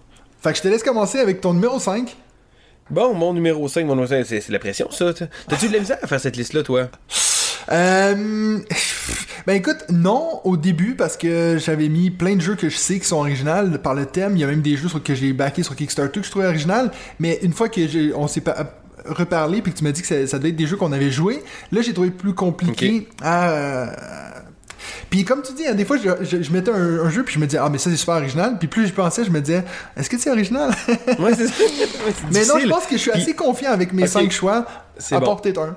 Ok, mais c'est correct. Puis même moi aussi, là, puis écoute, on va, on va être amené à pouvoir en discuter après Ouais. le, le, le, le pillow talk qu'on va faire là-dessus après. On verra, on verra aussi euh, les gens dans les commentaires ce qu'ils Eh diront. oui, j'ai hâte de voir ça d'ailleurs. Je trouve ça parce que les thèmes, écoute, euh, il n'y a pas de limite là, tu sais. Ouais, fait que je vais commencer avec une mention honorable parce que je sais que t'adores les mentions honorables. Puis moi, je fais toujours des top 6 Donc, je vais sortir et c'est drôle parce que là, je me suis dit, ah, il faut que je cite ce jeu-là parce que on en a parlé. Je t'en ai parlé quand je t'ai parlé de thèmes originaux. Donc, en sixième place, non officiel, mention honorable, euh, je vais utiliser le, le jeu Ark Ravel. Ark Ravel, qui est un jeu qui est sorti, je pense pas qu'il soit sorti en français. Et c'est un jeu qui parle de tricot. Donc, tu dois ultimement, c'est un jeu de collection de ressources. Tu collectionnes des ressources, mais c'est de la laine que tu récoltes de différentes couleurs et tu dois, tu dois tricoter des tucs, tu dois tricoter des mitaines. tu- Fait que c'est un jeu de tricotage ou de tricot qu'on dirait plus, plus euh, en français plus correct. Mais j'ai trouvé que le thème était tellement original du fait que, écoute, c'est- c'est vraiment, c'est c'est un thème que j'ai pas vu nulle part ailleurs. C'est pas Ouais, de la c'est couture, ouais. c'est pas un grand jeu. C'est pas un grand jeu. C'est un jeu de collection de ressources. De, de, t'sais, euh, on faut remplir des, des, des contrats. Euh, très simple comme jeu, mais j'ai trouvé que l'idée d'avoir un jeu de tricot, c'est Ouais. vraiment, vraiment génial. Mais c'est drôle parce que quand t'as commencé, je pensais que t'allais dire Ark Nova, j'allais dire. Mais Sylvain, décroche! non, mais t'as pas eu les numéro 1 dans tout. Il y avait un donc autre ça, vais ton mention honorable que tu devais pas en parler. Puis là, maintenant, est-ce que t'as ton numéro 5? c'est ça, non, non, c'est correct. Fait que, et voilà. Fait que ça, c'était ma mention honorable. Maintenant, on y va avec le top 5 des jeux avec un thème Number original. five. Numéro 5. je fais souvent ça sur la chaîne. Donc, euh, en numéro 5, je vais y aller avec... Puis, encore là, original, c'est toujours difficile de savoir c'est quoi. Je vais choisir le, les élections. Les élections. Les élections américaines. Et là, bon, je suis au Québec, Canada, Amérique, on est proche des États-Unis, mais le, le, le concept d'élection américaine, c'est pas un concept que, que je connais vraiment énormément. Je comprends comment ça fonctionne avec différents États, euh, l'État du Texas a plus de pouvoir, des choses comme ça, Ouais. mais le thème d'élection, et oui, la politique est un, un thème qui a déjà été utilisé, mais moi, c'est à cause du jeu Campaign Trail, qui est un jeu qui qu'on a joué au Delirium ludique, un, un événement ludique l'année dernière. Puis ça a été mon expérience de jeu numéro un pratiquement de tous les temps. On a fait une partie à 6 avec un revirement incroyable. Mais Ok. le fait que d'utiliser la politique américaine, qui est pas un thème qui m'intéresse Ah, pas du tout. Je je suis pas très impliqué là, sur, sur Ouais. le, le système de, de, de- de vote euh, américain ou quoi que ce soit. Écoute, la politique, je suis un peu la politique ici au Canada, mais tu sais, je suis pas, je suis pas très politisé. Là. Je veux dire, je, je suis un peu comme un bon citoyen, mais fait, à la base, c'est pas un thème nécessairement qui venait me chercher, mais j'ai trouvé que l'idée d'avoir, de, de prendre ça et de faire un jeu avec ça, puis même, encore une fois, je me demandais si ça allait faire mon top. Quand j'ai fait ma liste, j'ai sorti une liste de 15, puis finalement, je pense que mon expérience de jeu a quand même aidé un peu à, à remonter ça, mais j'ai trouvé ça tellement intéressant, et c'est le seul jeu qui fait ça. Euh, Ouais. Le fait d'avoir, tu sais, oui, il y a eu Nixon, il y a eu des jeux à saveur politique, là, mais je pense de, de vraiment faire un, un concept électoral, j'ai trouvé ça super original. Parfait. Donc ça, c'était pour ton numéro 5. Moi, Ouais, j'ai jamais entendu parler de ça. Camp mais c'est je t'avoue vraiment- que c'est vraiment, moi, la politique, là. Mais c'est drôle parce que, comme je dis à la base, c'est pas un thème qui va, qui va, me, qui va me stimuler autant que ça. ouais. J'ai des amis qui sont hyper politisés, puis la minute que tu parles de politique, ils s'en viennent avec un espèce de sourire de vendeur de char, puis là, ils veulent te. Ouais. Non, c'est pas quelque chose qui me stimule d'habitude, mais je trouve que le fait d'avoir fait ça un jeu, puis que le jeu ait fonctionné, je suis comme, ah, c'est Ouais. intéressant. Alright, ben je vais peut-être le mettre sur ma wishlist, à voir. Et puis, donc, moi, mon numéro 5, c'est euh, un jeu. Euh, bizarrement, quand je regardais un peu, dans... j'essayais de trouver c'était quand la première vidéo que t'étais sur l'école du jeu, je suis tombé sur toi qui disais que c'était une de tes plus grosses déceptions. Euh, c'est Grand Austria Hotel. Oh! Donc moi, euh, j'ai joué, d'ailleurs la, seule- la, la seule fois que j'ai joué pour le moment, c'était chez David, euh, quand je suis allé chez Professeur Board Game, Euh, il m'avait présenté ce jeu-là, et puis ben, moi je trouve que l'idée de d'avoir des gens dans ton hôtel, que là tu dois leur donner du café, puis du vin avant de les mettre dans leur chambre, puis euh, tu sais, dépendamment de quel genre d'invité c'est, tu vas avoir plus de points, j'ai trouvé ça super original. Euh, puis bon, moi, contrairement à toi, j'avais adoré le jeu, je le trouvais pas nulle part. Je l'ai trouvé récemment en seconde main en Suisse, puis j'étais tout content de le recevoir. Il faudrait que je me relance dedans, mais en tout cas, niveau thème, je trouvais que c'était tellement original cette idée de d'avoir les gens dans ton hôtel et tout. Donc celui-là, euh, en tout cas, je, je, je sais pas si je pourrais te dire, le plus proche que je pourrais trouver d'un jeu qui fait un peu la même chose, ce serait les tavernes de la vallée profonde. Si tu mets l'extension chambre à louer, ou je sais pas trop. Euh, mais sinon, je trouvais que c'était très original comme thème. Puis sur le moment, quand j'ai fait ma première partie, je me suis dit, ça, j'ai jamais joué à un jeu comme ça. Euh, je je suis entièrement d'accord avec toi, c'est un thème. Puis le jeu, je pense que c'est mon expérience de jeu. On avait joué à 4 joueurs, ça avait été beaucoup trop Ouais. long. Puis encore là, j'ai pas rejoué, mais oui, euh, je suis d'accord avec toi. Pour... C'est Ouais. un thème tellement génial. Le fait de, de gérer ça, d'avoir à, à gérer, là, il faut que tu donnes, faut que tu donnes des, des choses du café, il faut que tu Ouais. donnes des. c'est, super, un excellent thème, effectivement. Ouais, donc ça c'était mon numéro 5. Ton numéro 4 Alors, mon numéro 4, là, je, je regarde la liste, c'est drôle parce que je l'ai comme. Je change les, les- les chiffres au fur et à mesure, là, je regarde ma liste. Mais, écoute, je vais y aller avec le thème, le thème de vie. La Ok. vie. Puis, The la Game vie of Life? Ben, à peu près. Euh, le, le jeu qui m'a fait penser à ça, c'est The Pursuit of Happiness, la, pour, à la quête du bonheur. Un jeu de sim. C'est vraiment un jeu, je sais pas si tu as déjà joué à ce jeu-là, mais c'est un jeu auquel tu vas, tu vas avoir, tu vas vivre ta vie. Tu, tu vas aller faire des interactions, euh, avoir des connaissances, tu vas pouvoir avoir des hobbies, tu vas pouvoir euh, avoir une job, tu vas pouvoir avoir une amoureuse, tu vas pouvoir. C'est vraiment comme si on jouait à Sims et c'est un jeu. On parlait de Stardew Valley tantôt, Ouais. qui est un jeu imparfait, qui, qui est meilleur. La quête du bonheur devrait pas être un aussi bon jeu. C'est un jeu de placement d'ouvriers relativement standard. On complète des objectifs, on reçoit des ressources, mais j'ai tellement de plaisir avec ça. Puis c'est un thème que j'aime tellement parce que oui, The Game of Life l'avait fait Destin quand on était tout petit, en tout cas quand moi Ouais, j'étais tout ouais. petit. Puis là, oh, ben, tu tu vas avoir un travail, puis tu vas avoir faire ça, mais tu sais, ultimement c'est un roll and move qui avait pas vraiment de choix de décision. Mais je trouve que le thème de vie, d'avoir un Sims, tu, tu crées ta vie, tu crées un scénario, et c'est un des rares jeux, la quête du bonheur, auquel que la performance ne m'importe m'importe moins que le chemin. La- le journey qui appelle en anglais le, le- le chemin pour se rendre là. Fait que, à la fin de la partie, je vais pouvoir dire écoute, mon père était riche, j'ai pas eu besoin de travailler dans la vie parce que j'avais de l'argent. Je me suis trouvé des hobbies. À un moment donné, je me suis lancé dans une gang de, de motards. Finalement, j'ai décidé d'aller faire mon droit. Puis j'ai fini genre euh, PDG d'une grosse corporation. Le fait que je me crée une vie comme si je Ouais. jouais aux petits jeux vidéo Comme de Sims. histoire. C'est une histoire, puis là, il y a aussi un jeu, mettons, je suis pas juste pour la quête du bonheur, mais tu sais, il y a le jeu CV qui était un jeu plutôt ordinaire, mais que j'aimais l'idée justement que, tu, grandissais, tu avais des icônes, tu avais des ressources, mais je pense que c'est ça, le, thème, le thème de la vie, le, le, le, le côté Sims, puis autant que quand j'y pensais, je me disais, mais c'est-tu vraiment original? Mais quand j'y repense, je regardais le nombre de jeux qui, qui touchent à ce sujet-là, puis il n'y en a pas tant que ça. Ouais, c'est vraiment du un- début à la fin comme ça. un life simulator, c'est ça. Ouais. je pense que c'est vraiment là, sur, sur ce point-là. Fait que euh, la, la vie, hein, c'est mon thème. Bon, dans tes paramètres, tu disais que ça devait pas être des, des bons jeux, mais là, tu t'emballes Ouais. avec deux jeux que tu disais que qui étaient assez. euh, c'est tu les pas, recommandes, tous, ces c'est pas tous des bons jeux, mettons, Ok. on va dire. Mais oui, finalement, j'ai fini par choisir quelques jeux quand même qui, qui avaient des. Alors, moi, mon numéro 4, c'est c'est le seul que j'étais. Je me, me suis posé la question longtemps sur l'originalité parce que je pense que si on recule un peu, c'est pas un thème original, mais c'est tellement précis et pointilleux. C'est Bonanza, qui est le jeu de Uwe Rosenberg, où on va échanger des haricots. Euh, Puis je me disais, au final, un jeu sur la ferme, c'est pas nécessairement original, mais encore une fois, c'est pas la ferme, c'est sur les haricots que tu vas planter. C'est vraiment précis là-dessus.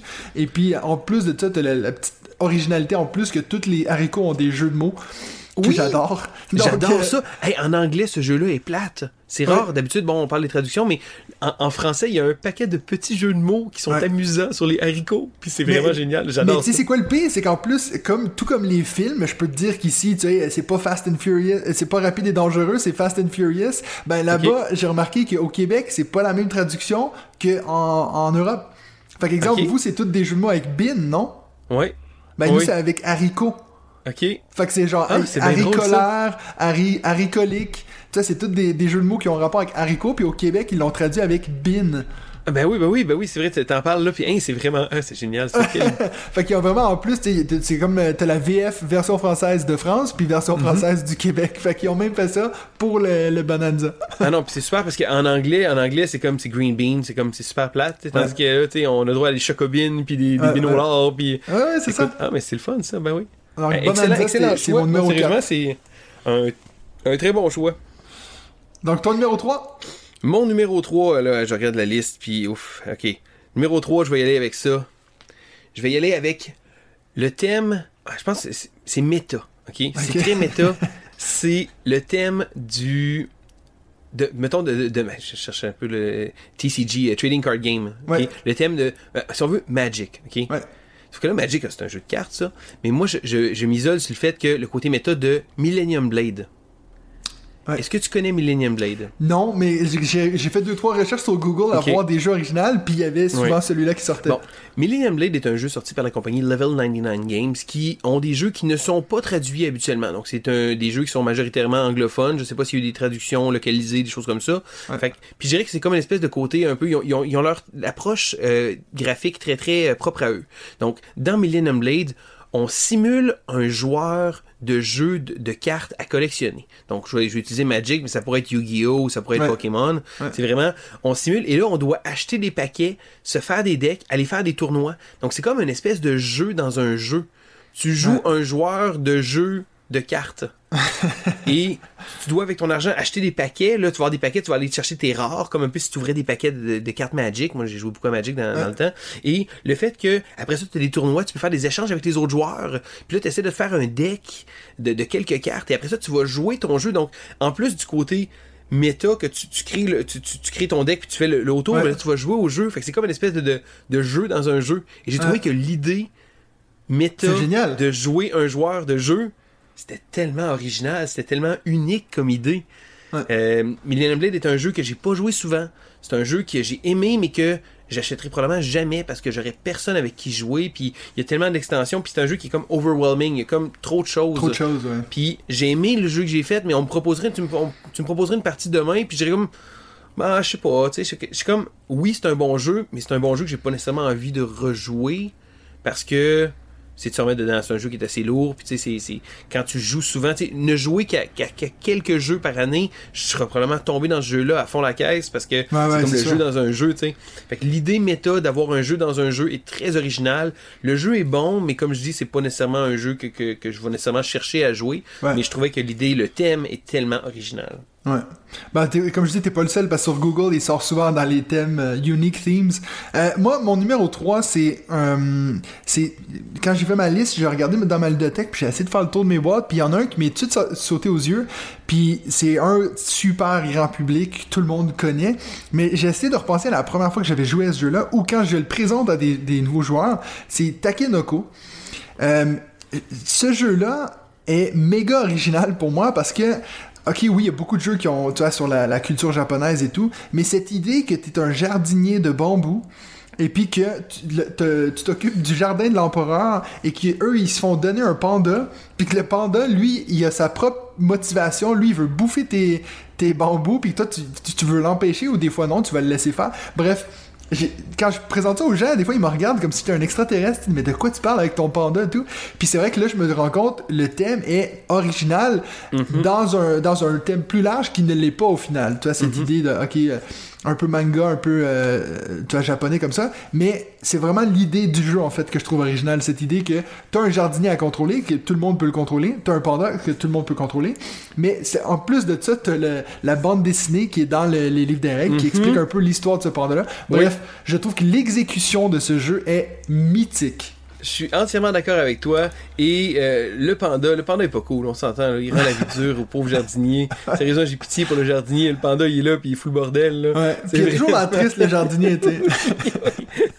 Mais non, oui, c'est un thème qui est très original. Puis c'est un jeu que, ah, tu sais, j'ai même pas pensé. Je trouve ça le fun. C'est, c'est, c'est, c'est- tu sais, Il y en a tellement, tu sais. Il y a tellement de thèmes. Puis c'est vrai, oui, malgré tout que le jeu en tant que tel est pas nécessairement original. C'est la collection d'ensemble, des choses comme ça. Mais le fait que le thème est, oui, je suis entièrement d'accord avec toi.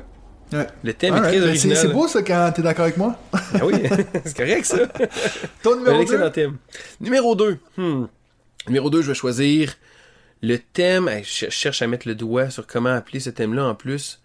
Euh, gestion, gestion de chaîne télé. ok. ok. Les, les jeux de gestion sont quelque chose que j'aime. Euh, dans les jeux vidéo, les jeux de type Tycoon sont toujours ouais, des ouais. jeux que j'ai toujours aimé de pouvoir gérer plusieurs paramètres par rapport à ça. Et le jeu qui m'a fait penser à ça, c'est The Networks. Ok. Tu jouais à The Networks? Non. Je, je suis mal parti. À tous les jeux sur ta liste, j'ai pas joué. C'est pas grave, c'est pas grave. C'est correct, c'est moi qui joue à trop de jeux en fait.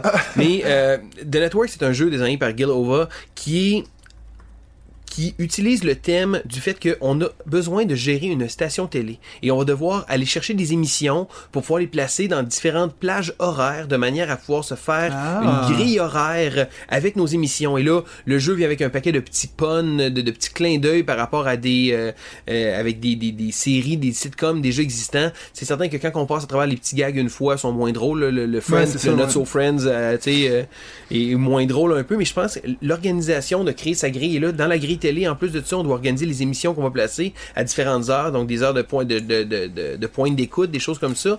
Et on va également avoir des stars qu'on va pouvoir rajouter à nos émissions. Donc là, c'est une star qui ramène deux étoiles, donc c'est certain que ça va coûter peut-être plus cher, mais on va essayer de, pouvoir- de recevoir plus de, de- d'auditeurs. Ouais. Et le fait que tu as un rating de tes émissions qui va se faire, et après des saisons, tu vas créer, pouvoir créer une deuxième saison où tu vas pouvoir canceller ton show. Donc l'idée de devoir gérer une chaîne télé comme ça, je trouve ça tellement original. Je trouve que l'idée est tellement, tellement bonne, mais le jeu est malheureusement ordinaire. Ah ouais? Ouais, Mais puis- tu, tu m'avais vendu, là. je- J'étais Ouais. sur le bord de l'acheter, là. Ben oui, mais puis, écoute, peut-être que j'y rejouerais puis mon expérience serait différente. Je sais qu'il y a une Ouais. extension aussi, mais j'ai trouvé que c'était un, un- c'était répétitif. Tu sais, oui, la première fois que tu joues, tu, tu ris, tu, tu, tu te bidonnes au complet en lisant les titres de, de, les titres de, de, de séries, euh, les clins d'œil, les, les espèces de- de- vraiment des clins d'œil à la- la- la- au cinéma populaire, des choses comme Ouais. ça. Puis, hein, c'est vraiment le fun, c'est vraiment intéressant. Puis à un moment donné, tu te rends compte, c'est juste, c'est juste très très euh, mécanique comme jeu. Puis c'est comme, j'ai pas eu tant de plaisir que ça. Euh, Il y a d'autres jeux aussi qui font ça, des jeux de, de, de movie ou que euh, le, côté cinéma qu'on doit Ouais. euh, aller chercher des, des stars de cinéma. Mais j'ai pas joué nécessairement beaucoup de jeux. Mais The Network, c'est vraiment l'idée, le pitch de vente était super bon. De, de gérer une grille horaire télé, c'est vraiment parfait là. C'est- peut-être ça qui le fait marcher au final. Sais, des Ouais, fois, t'as- des jeux qui sont vraiment euh, portés par le thème. Puis ça, Mm. ça- c'est un. Euh, mon numéro 2, moi, c'est un jeu que j'ai joué hier soir. C'est Gutenberg. Je sais pas si tu connais Oh, euh, Gutenberg. le- oui, oui, oui. Le, sur l'impression. ouais, le jeu sur l'impression. Euh, c'est un jeu que j'ai découvert à Cannes quand je suis allé cette année. Puis, aussitôt qu'ils m'ont fait le pitch, c'est genre, je me suis dit, mais ça, je pense que c'est la première fois de l'histoire qu'il y a un jeu sur l'impression, quoi. c'est vraiment sur comment, euh, tu sais, comment aller chercher tes caractères. Puis en plus, c'est un jeu qui. On parlait avant de la surconsommation et tout, c'est un jeu qui a zéro plastique dans le jeu, donc t'as tes, tes ressources sont en bois, Euh, c'est vraiment comme des caractères, tu pourrais les utiliser pour comme des étampes, si tu veux. Puis ça, je trouve ça mais génial. Euh, puis je pensais au début que j'allais pas aimer ce jeu, mais il est vraiment génial ce jeu. Euh, T'as vraiment de la programmation qui fait du sens, qui est collée au thème, où tu vas vraiment essayer de te créer les meilleures impressions possibles pour faire le plus de points de victoire, of course. Mais tu sais, on est rendu que il faut même aller chercher l'encre pour te- ton, impression? Il faut aller chercher les différents styles. Est-ce qu'on va, rendre notre livre super fancy ou pas? Est-ce qu'on va juste se concentrer sur euh, euh, nos caractères et tout? Donc bref, je trouve que le thème est tellement original. Aussitôt que j'y ai joué, je me suis dit, avant qu'on revoie un jeu sur l'impression, je pense qu'on en a pour un bout. Effectivement, non, j'ai pas joué encore au jeu, euh, malheureusement. Le jeu n'est pas encore arrivé ici. Ouais. Euh, mais non, c'est un jeu qui, qui, qui est sur ma liste, qui est sur ma watchlist, que, que je regarde. J'avoue que le thème, le fait de, de- de parler de l'impression en tant que tel, Ouais. c'est vraiment c'est original. Donc c'est la première chose que j'ai pensé, c'est que je me suis dit, eh, ce jeu-là avec un autre thème, peut-être qu'il aurait moins bien fonctionné à voir. Euh, faudrait que je fasse encore plus de parties, mais non, moi j'ai tout de suite, ça m'a sauté aux yeux quand on a parlé de, de thème original, c'est le premier qui m'est venu en tête. C'est un, bon choix. J'ai pas joué malheureusement. Oui, j'ai hâte de voir. Puis je suis content de savoir que le jeu est bon. Euh, il faisait Ah partie il est très bon. que je regardais. Très là. bon. Un, de mes, un coups de cœur de l'année pour le moment, là, je te dirais. euh, À voir, euh, à voir si ça dure jusqu'à la fin de l'année. Euh, ton grand numéro 1, alors, ton thème le plus original. Mon thème le plus original, c'est Ark Nova. C'est une joke. En, en plus, fait, c'est vraiment pas original, hein, des Ouais. animaux. euh, ouais. Mais non, écoute, euh, les machines à boules. les quoi? Les machines à boules, les pinball machines. Ok, il faut que tu expliques à nos auditeurs en Europe qui savent pas ce que c'est des machines à boules. Mais est-ce que. Mais y a-tu un terme? Ça peut, là. c'est- toi mon contact de l'autre côté de l'océan, là. Y a-tu un terme? Franchement, j'ai pinball jamais entendu machine? quelqu'un dire ça, mais je pense que tu dis Une une, machine à pinball machine? pinball. On. Pinball, c'est ça, mais en Ouais. fait, en, fran- en québécois, on dit une machine à boules, là. Ouais. Mais euh, en fait, c'est. une- comment expliquer ça? C'est drôle, ça. Vous savez, les jeux électroniques qu'il y avait dans notre enfance. C'est comme euh, quand tu vas aux arcades, Oui. même je sais même pas s'ils disent arcade, mais en tout cas, cette idée que tu mets, tu tapes sur quelque chose, puis il y a une boule qui, qui monte, Mais avant, avant que je commence ma vidéo, allez sur Google et écrivez pinball machine ou euh, pinball, Ouais. puis vous allez voir un peu, là, vous, vous savez probablement de quoi on Écrivez pas machine à boule, c'est peut-être Non, autre chose qui non. va sortir. ça va vers un autre site et nous ne sommes pas garants de ce c'est ça, site. nous on, on prend pas la responsabilité. Donc c'est quoi le nom Donc, du jeu? Euh, Super Skill Pinball 4Cade. OK? Ok. Un nom long comme ça, mais c'est le jeu essentiellement le seul jeu de pinball que je connais. Euh, c'est un roll and write, donc un roll and write qui a été désigné par Jeff Engelstein. Jeff Engelstein n'est pas un designer très très connu, mais c'est une pointure dans le domaine du jeu de société. Le gars est un professeur ludique Il a procédé à la classification sur BGG. Le gars a un podcast qui s'appelle Ludology. Un gars incroyablement intelligent, un gars incroyablement intéressant à écouter. Pas un designer nécessairement euh, très très. euh, il a pas produit beaucoup de jeux. C'est pas, c'est pas comme un, un Rosenberg ou un Feld. là. Ouais, ouais, ouais. Mais Jeff Engelstein est vraiment une pointure quand même dans le domaine. Et le fait qu'il a réussi à prendre le thème du pinball et de le mettre dans un jeu qui va tellement chercher ça, ça va tellement et ça c'est un bon jeu parce que on a le feeling de ça. Donc, Super Skill Pinball 4Cade, pour ceux qui ne savent pas, est un jeu de, roll and ride, donc un, roulé et coché en tant que tel, un jeu à cocher, où on va avoir justement la, pinball et on va comme avoir une petite balle qui va se promener et qui va frapper différentes choses, donc euh, des petits, euh, des petits marqueurs sur les côtés pour marquer des points. Et là, ce qui fait en sorte que le jeu fonctionne, c'est que si on prend trop notre temps, on perd le feeling de rapidité. Tandis que si on brasse les dés, on coche, on brasse les dés, on coche, on brasse les dés, on coche. Et là, tout le monde joue de son côté. C'est un jeu avec zéro interaction. On pourrait jouer avec un pan de mur, puis ce serait la même chose. L'important, c'est de comparer nos scores. Et le beat your own score est pas quelque chose que j'aime. Mais pour ce jeu-là, c'est comme si on jouait à une machine, puis on mettait notre high score sur la machine. Puis là, ben, on, on joue et le fait que ça va chercher des snap seconds euh, decisions, des décisions au, au quart de tour. Donc, c'est Ouais. vraiment des. Si tu réfléchis pas trop, ça fait en sorte que tu brasses, tu coches, tu brasses, tu coches, tu brasses. Puis là, on est comme, ouh, le multiplicateur, tu rajoutes une balle, comme, ouh, tu fais plein de points partout. Puis si tu y vas comme ça, je trouve que le thème est tellement original et tellement unique. Et lorsqu'on joue au jeu, on se rend compte, waouh! Ils ont vraiment mis le doigt dessus, ils ont réussi à faire vivre ce thème-là La même, ouais, qui. D'habitude, est un, un truc qu'on qu'on voit en vrai. De dire, on joue à une pinball machine, on va jouer en vrai, on, on, on a le feeling de, tu sais, ah, il faut que je fasse des décisions, il faut que je réussisse à faire mon petit flipper, des choses comme ça pour ramener les- les- la balle. Et le fait que un jeu de société ait réussi à simuler quelque chose qui est tellement différent, je suis comme, waouh! Ok, c'est- c'est vraiment. Puis quand j'ai fait ma vidéo, je pense que c'est le premier jeu que j'ai sorti. J'ai fait Ah oui, il faut que je parle de Super Skill Pinball, c'est sûr et certain.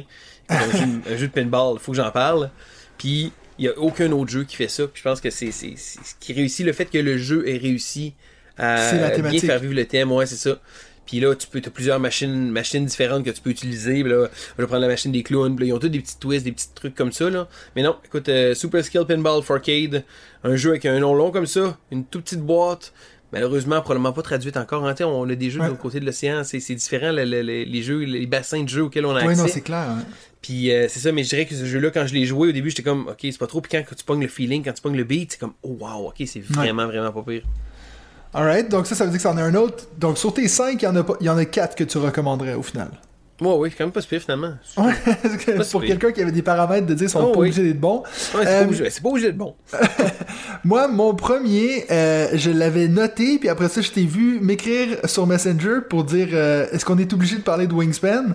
Donc, je l'ai changé. ok, ok. Là, je suis content que tu le sortes. Je voulais en parler avant, puis je me suis dit, non, tellement qu'il est dans sa liste. Parce que, puis là, en- tu sais, tu disais, est-ce que Ark Nova a besoin d'être sur toutes les listes? Ouais. À un moment donné, en 2018, je pense, est-ce que Wingspan avait besoin d'être sur toutes les listes? Wingspan a été nominé pour Oui, tout. Écoute, c'est juste si Wingspan n'a pas été nommé comme meilleur podcast, ok, une année. c'est là. ça. L'année où Wingspan est arrivé, il a gagné tout. Les gens Tout. disaient, c'est un jeu familial, c'est un jeu de gamer, c'est un jeu. Puis Wingspan a vraiment gagné tout. Puis même moi, quand j'ai commencé, j'ai fait Wingspan. Puis je te l'ai écrit, je suis comme, Wingspan, as-tu besoin d'être là? Parce que oui, le thème des oiseaux est très original. Il me semble que le, le jeu est plus vraiment original et Wingspan est un jeu que j'adore. Ouais. J'adore ce jeu-là. Puis comme je dis, il pourrait se retrouver en numéro 1 de tellement de tops différents parce que le jeu va toucher plein de choses que j'aime. Puis là, quand j'en ai parlé, je suis comme. Comme, on a-tu vraiment besoin d'avoir Wingspan? Parce que ça aurait probablement été mon numéro 1. Donc, je suis content que t'en parles là. Et là, je suis très curieux de savoir quel est ton numéro 1. Ouais. Mais écoute, moi, le- franchement, Wingspan, j'ai eu la même réflexion qu'avec Bonanza, c'est-à-dire les animaux, c'est pas, Mm. euh, c'est pas euh, original, mais l'idée qu'on va vraiment focus sur un, tu vois, puis vraiment, c'est ça que je trouvais original. Mais non, donc je l'ai remplacé par Tricerion. Yes! Yes! Euh, yes! Tricerion. Je pense pas que d'en parler, puis je lui mettais mes notes, je me dis comme il va nommer Tricerion. Ouais, donc euh, Tricerion, pourquoi est-ce que je l'ai mis là? Ben, écoute, moi tu m'aurais dit un jeu sur la magie, euh, faire un jeu sur les magiciens. Déjà, c'est pas. C'est drôle que je dis ça parce qu'au final, c'est vrai que dans ma vie, à chaque fois que j'ai vu un magicien en vrai, j'ai toujours été comme épaté comme un enfant. oui. Mais c'est pas quelque chose qui, dans ma vie, me fascine.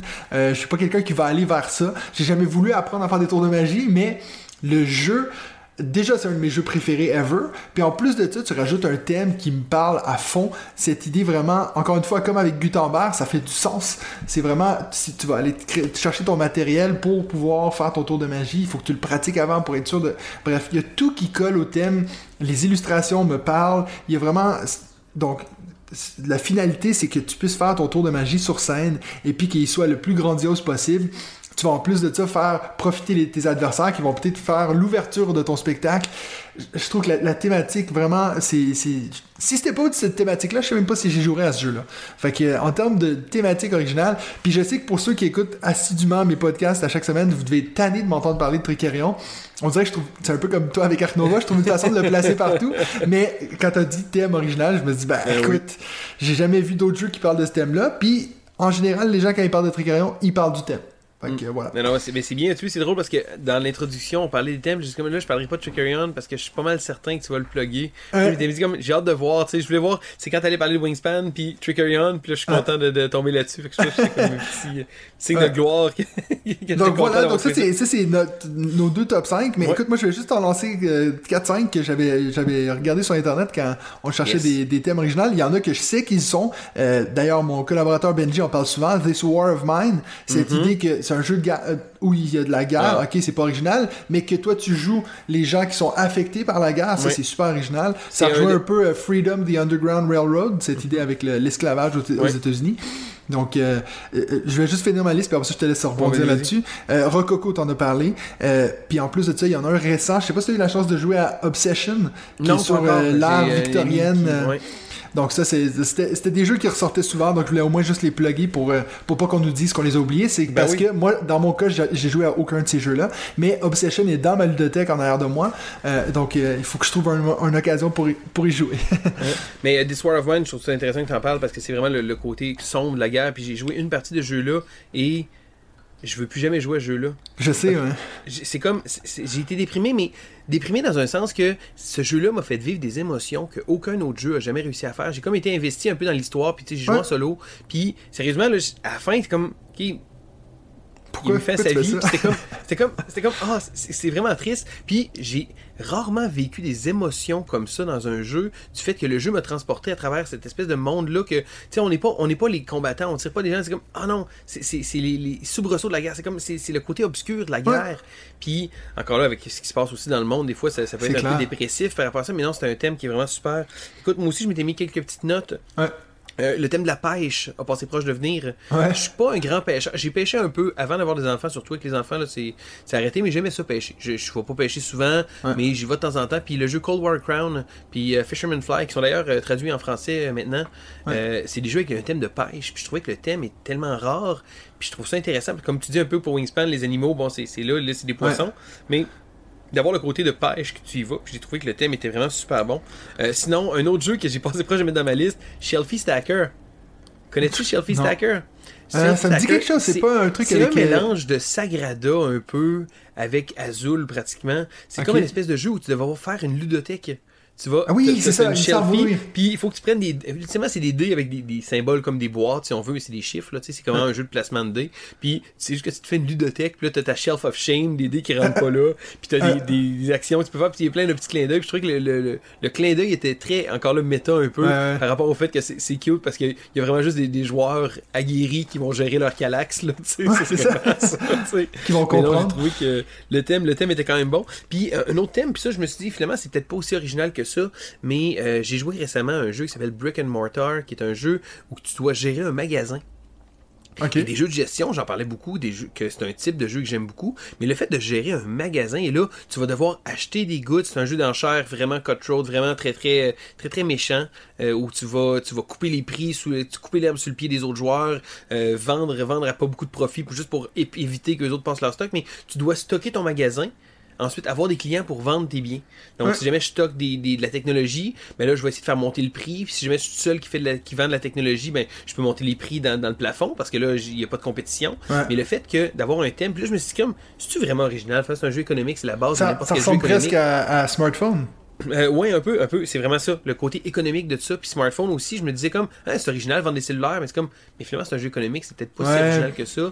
Fait que Brick and Mortar, j'avais comme le goût au début, j'ai comme fait, non, finalement, c'est un jeu économique, tu sais, si Ouais. on veut. Mais le fait d'avoir un magasin, puis d'avoir la chaîne d'approvisionnement, du fait qu'on doit aller acheter, je dois acheter mon, mon- mon- ma technologie, je dois acheter mes, mon art moins cher pour pouvoir la revendre à un client plus cher, puis j'aimais vraiment Non, le c'est côté offre et demande comme ça. Puis Mais moi, j'en- ai aussi 3-4 sur Ki- Kickstarter, là, et j'en ai un qui est backé qui s'appelle Verdant. Je sais pas si t'en as entendu parler. C'est Euh, un jeu j'ai sur parler, plantes oui, j'ai d'intérieur. Donc, euh, c'est aussi, encore une fois, sur la nature, c'est pas original, mais l'idée de les plantes d'intérieur, puis c'est lesquelles qui vont mieux aller dans ton salon, ça, c'est super original. c'est c'est super. Puis c'est ça que j'aime quand les gens décident de sortir un peu, c'est comme, hey, je vais essayer un thème funky, je vais essayer quelque chose. Euh, un autre jeu que j'ai passé proche de, de citer, euh, le jeu Objection. Qui Ouais. vient de sortir, Larry, Up, qui est un jeu où tu as, la défense, puis tu as la, la- la- la prosécution qui, qui va là, la couronne, et c'est une espèce de, de, de, de jeu de gestion d'icônes. On s'entend ultimement, je sais pas si tu as eu l'occasion d'y jouer. C'est un jeu à deux joueurs où tu dois convaincre un juré que euh, qui, qui, qui a commis le crime en tant que tel, si le, le défendeur est comme euh, il est coupable ou pas, et le fait que c'est pas un jeu comme d'histoire, un peu comme les Chronicle of Crime ou les Ouais. Unlock, du fait que là, c'est vraiment juste un jeu de cartes que tu, un tug of war, une espèce de, de souk à la corde que tu vas faire avec l'autre joueur, puis le thème était tellement, le thème du droit, écoute, j'ai fait des, fait une partie de mes études en droit aussi, Ah. euh, dans une ancienne carrière, puis j'aimais vraiment le thème, très original, très, on voit pas souvent, c'est c'est comme Phoenix Wright, le jeu vidéo, là, mais Oui, en oui, jeu oui. de société. Puis donc, pour, pour, euh, conclure, est-ce que t'aurais un thème que te- tu n'as pas encore vu dans les jeux de société que t'aimerais voir? Hey, c'est une bonne question parce que je- dans, dans la liste qu'on faisait, il y a un thème que qu'on voit pas assez souvent, qu'on a vu quelques fois, mais qui a pas de bon jeu encore avec ce thème-là. Et là, si vous m'écoutez, designers de ce monde, je veux un bon jeu de cyberpunk. De Cyberpunk. Oui, c'est un univers un peu, un peu futuriste, un peu techno, un peu euh, Shadowrun que, que j'aimais beaucoup. Puis Il y y a eu pas euh. Radlands qui est sorti récemment? Il y a Radlands qui est post-apocalyptique. Ouais, ouais, c'est vrai, pardon. C'est quelque chose, mais moi, c'est vraiment chose. le côté cyberpunk. L'univers de Shadowrun, qui est un univers que j'adore, il y a Shadowrun Crossfire, qui est un très bon jeu, mais il n'y a pas de jeux qui me font vraiment vibrer avec l'univers du cyberpunk. Tu sais, le, le- le steampunk est un, un, peu plus, un peu plus répandu. Il y a quelques jeux qui vont traiter avec ce, ce thème-là, mais le cyberpunk, il n'y a pas grand-chose là-dessus. Intéressant. Moi, j'ai- en regardant ma liste, je me suis demandé, tu on parlait d'hôtels, il y a plein Mhm. d'impressions. Pourquoi on n'a pas de bons jeux de société sur les profs? Sur les profs, ben, c'est vrai ça. C'est peut-être parce que c'est trop ennuyant, les gens. Non, non, trouvent- non, non, mais- tu sais, t'imagines, tu prends un jeu de gestion où, exemple, tout le monde a sa propre classe, puis il faut que tu essaies de, tu vois, booster les élèves pour qu'eux, ils aient un meilleur euh, rendu à la fin. Puis c'est celui qui, vois, un genre de jeu de gestion aussi. Je sais pas, il y a une idée, hein? ben, Il y a- a une super bonne idée, puis on parle de jeu de gestion, puis ça me fait penser à un, un jeu de Switch. hein. Je suis nouvellement vendu à ma Switch, j'ai une Ouais. Switch depuis trois semaines. Mais euh, j'ai été chercher le jeu Two Point Hospital, qui est une espèce de, de jeu de, de sim que tu dois créer un hôpital. Mais il vient de sortir un jeu qui s'appelle Two Point Campus, que Ouais. tu crées ton campus scolaire, puis tu peux trouver des classes dans lesquelles euh, les- tu vas essayer d'intégrer des élèves, Mais oui. d'aller chercher ça. Puis je pense que Il y a un jeu à avoir. Il y, a, il y a un jeu là-dedans, il y a un jeu là-dedans. C'est sûr. C'est quand Puis tu fais au design de jeu, là. Alors, euh, demain. puis je te mets dans le livre des règles, ok? C'est bon? ça y est, ça y est. La. Alright. Ben, merci beaucoup, Sylvain. Ça a été un plaisir de jaser avec toi pendant une heure et demie. Effectivement, je pense qu'on a écrit, mais hey, je suis raisonnable. Waouh, je suis vraiment fier de moi. T'as vu ça, hein? Est-ce Ben oui, que, donc, euh, pour. Je vais te laisser faire tes plugs. Les gens, on peut te trouver où? Sur YouTube? Sur. euh, T'es sur Instagram? T'es où, toi? Vous pouvez me trouver dans votre cuisine, près de chez vous. non, euh, en fait, euh, ouais, vous pouvez suivre l'école du jeu euh, sur YouTube, sur Facebook également. On a un compte Instagram que euh, je suis pas assez assidu. JP a également décidé de suivre la vague technologique et de commencer à faire des TikTok de temps en temps. Ouais. C'est un peu moins ma tasse de thé, je dirais. Mais sinon, en gros, la meilleure place pour pouvoir nous suivre, c'est vraiment la chaîne YouTube. C'est vraiment ça avec l'école du jeu. là. Je pense qu'on commence à avoir un petit icône en triangle qui commence à être un peu connu dans, le- dans le domaine. Ouais. On en parlait tantôt, mais c'est le fun, c'est d'avoir justement ce, ce espèce de, de reconnaissance visuelle-là, de dire que parfait, excellent, c'est de trouver Of l'école du jeu, et après ça, vous pouvez nous suivre comme ça. Là. Fait que merci beaucoup, Sylvain. Puis, ben, nous, on se retrouve la semaine prochaine pour un autre épisode de. On joue-tu?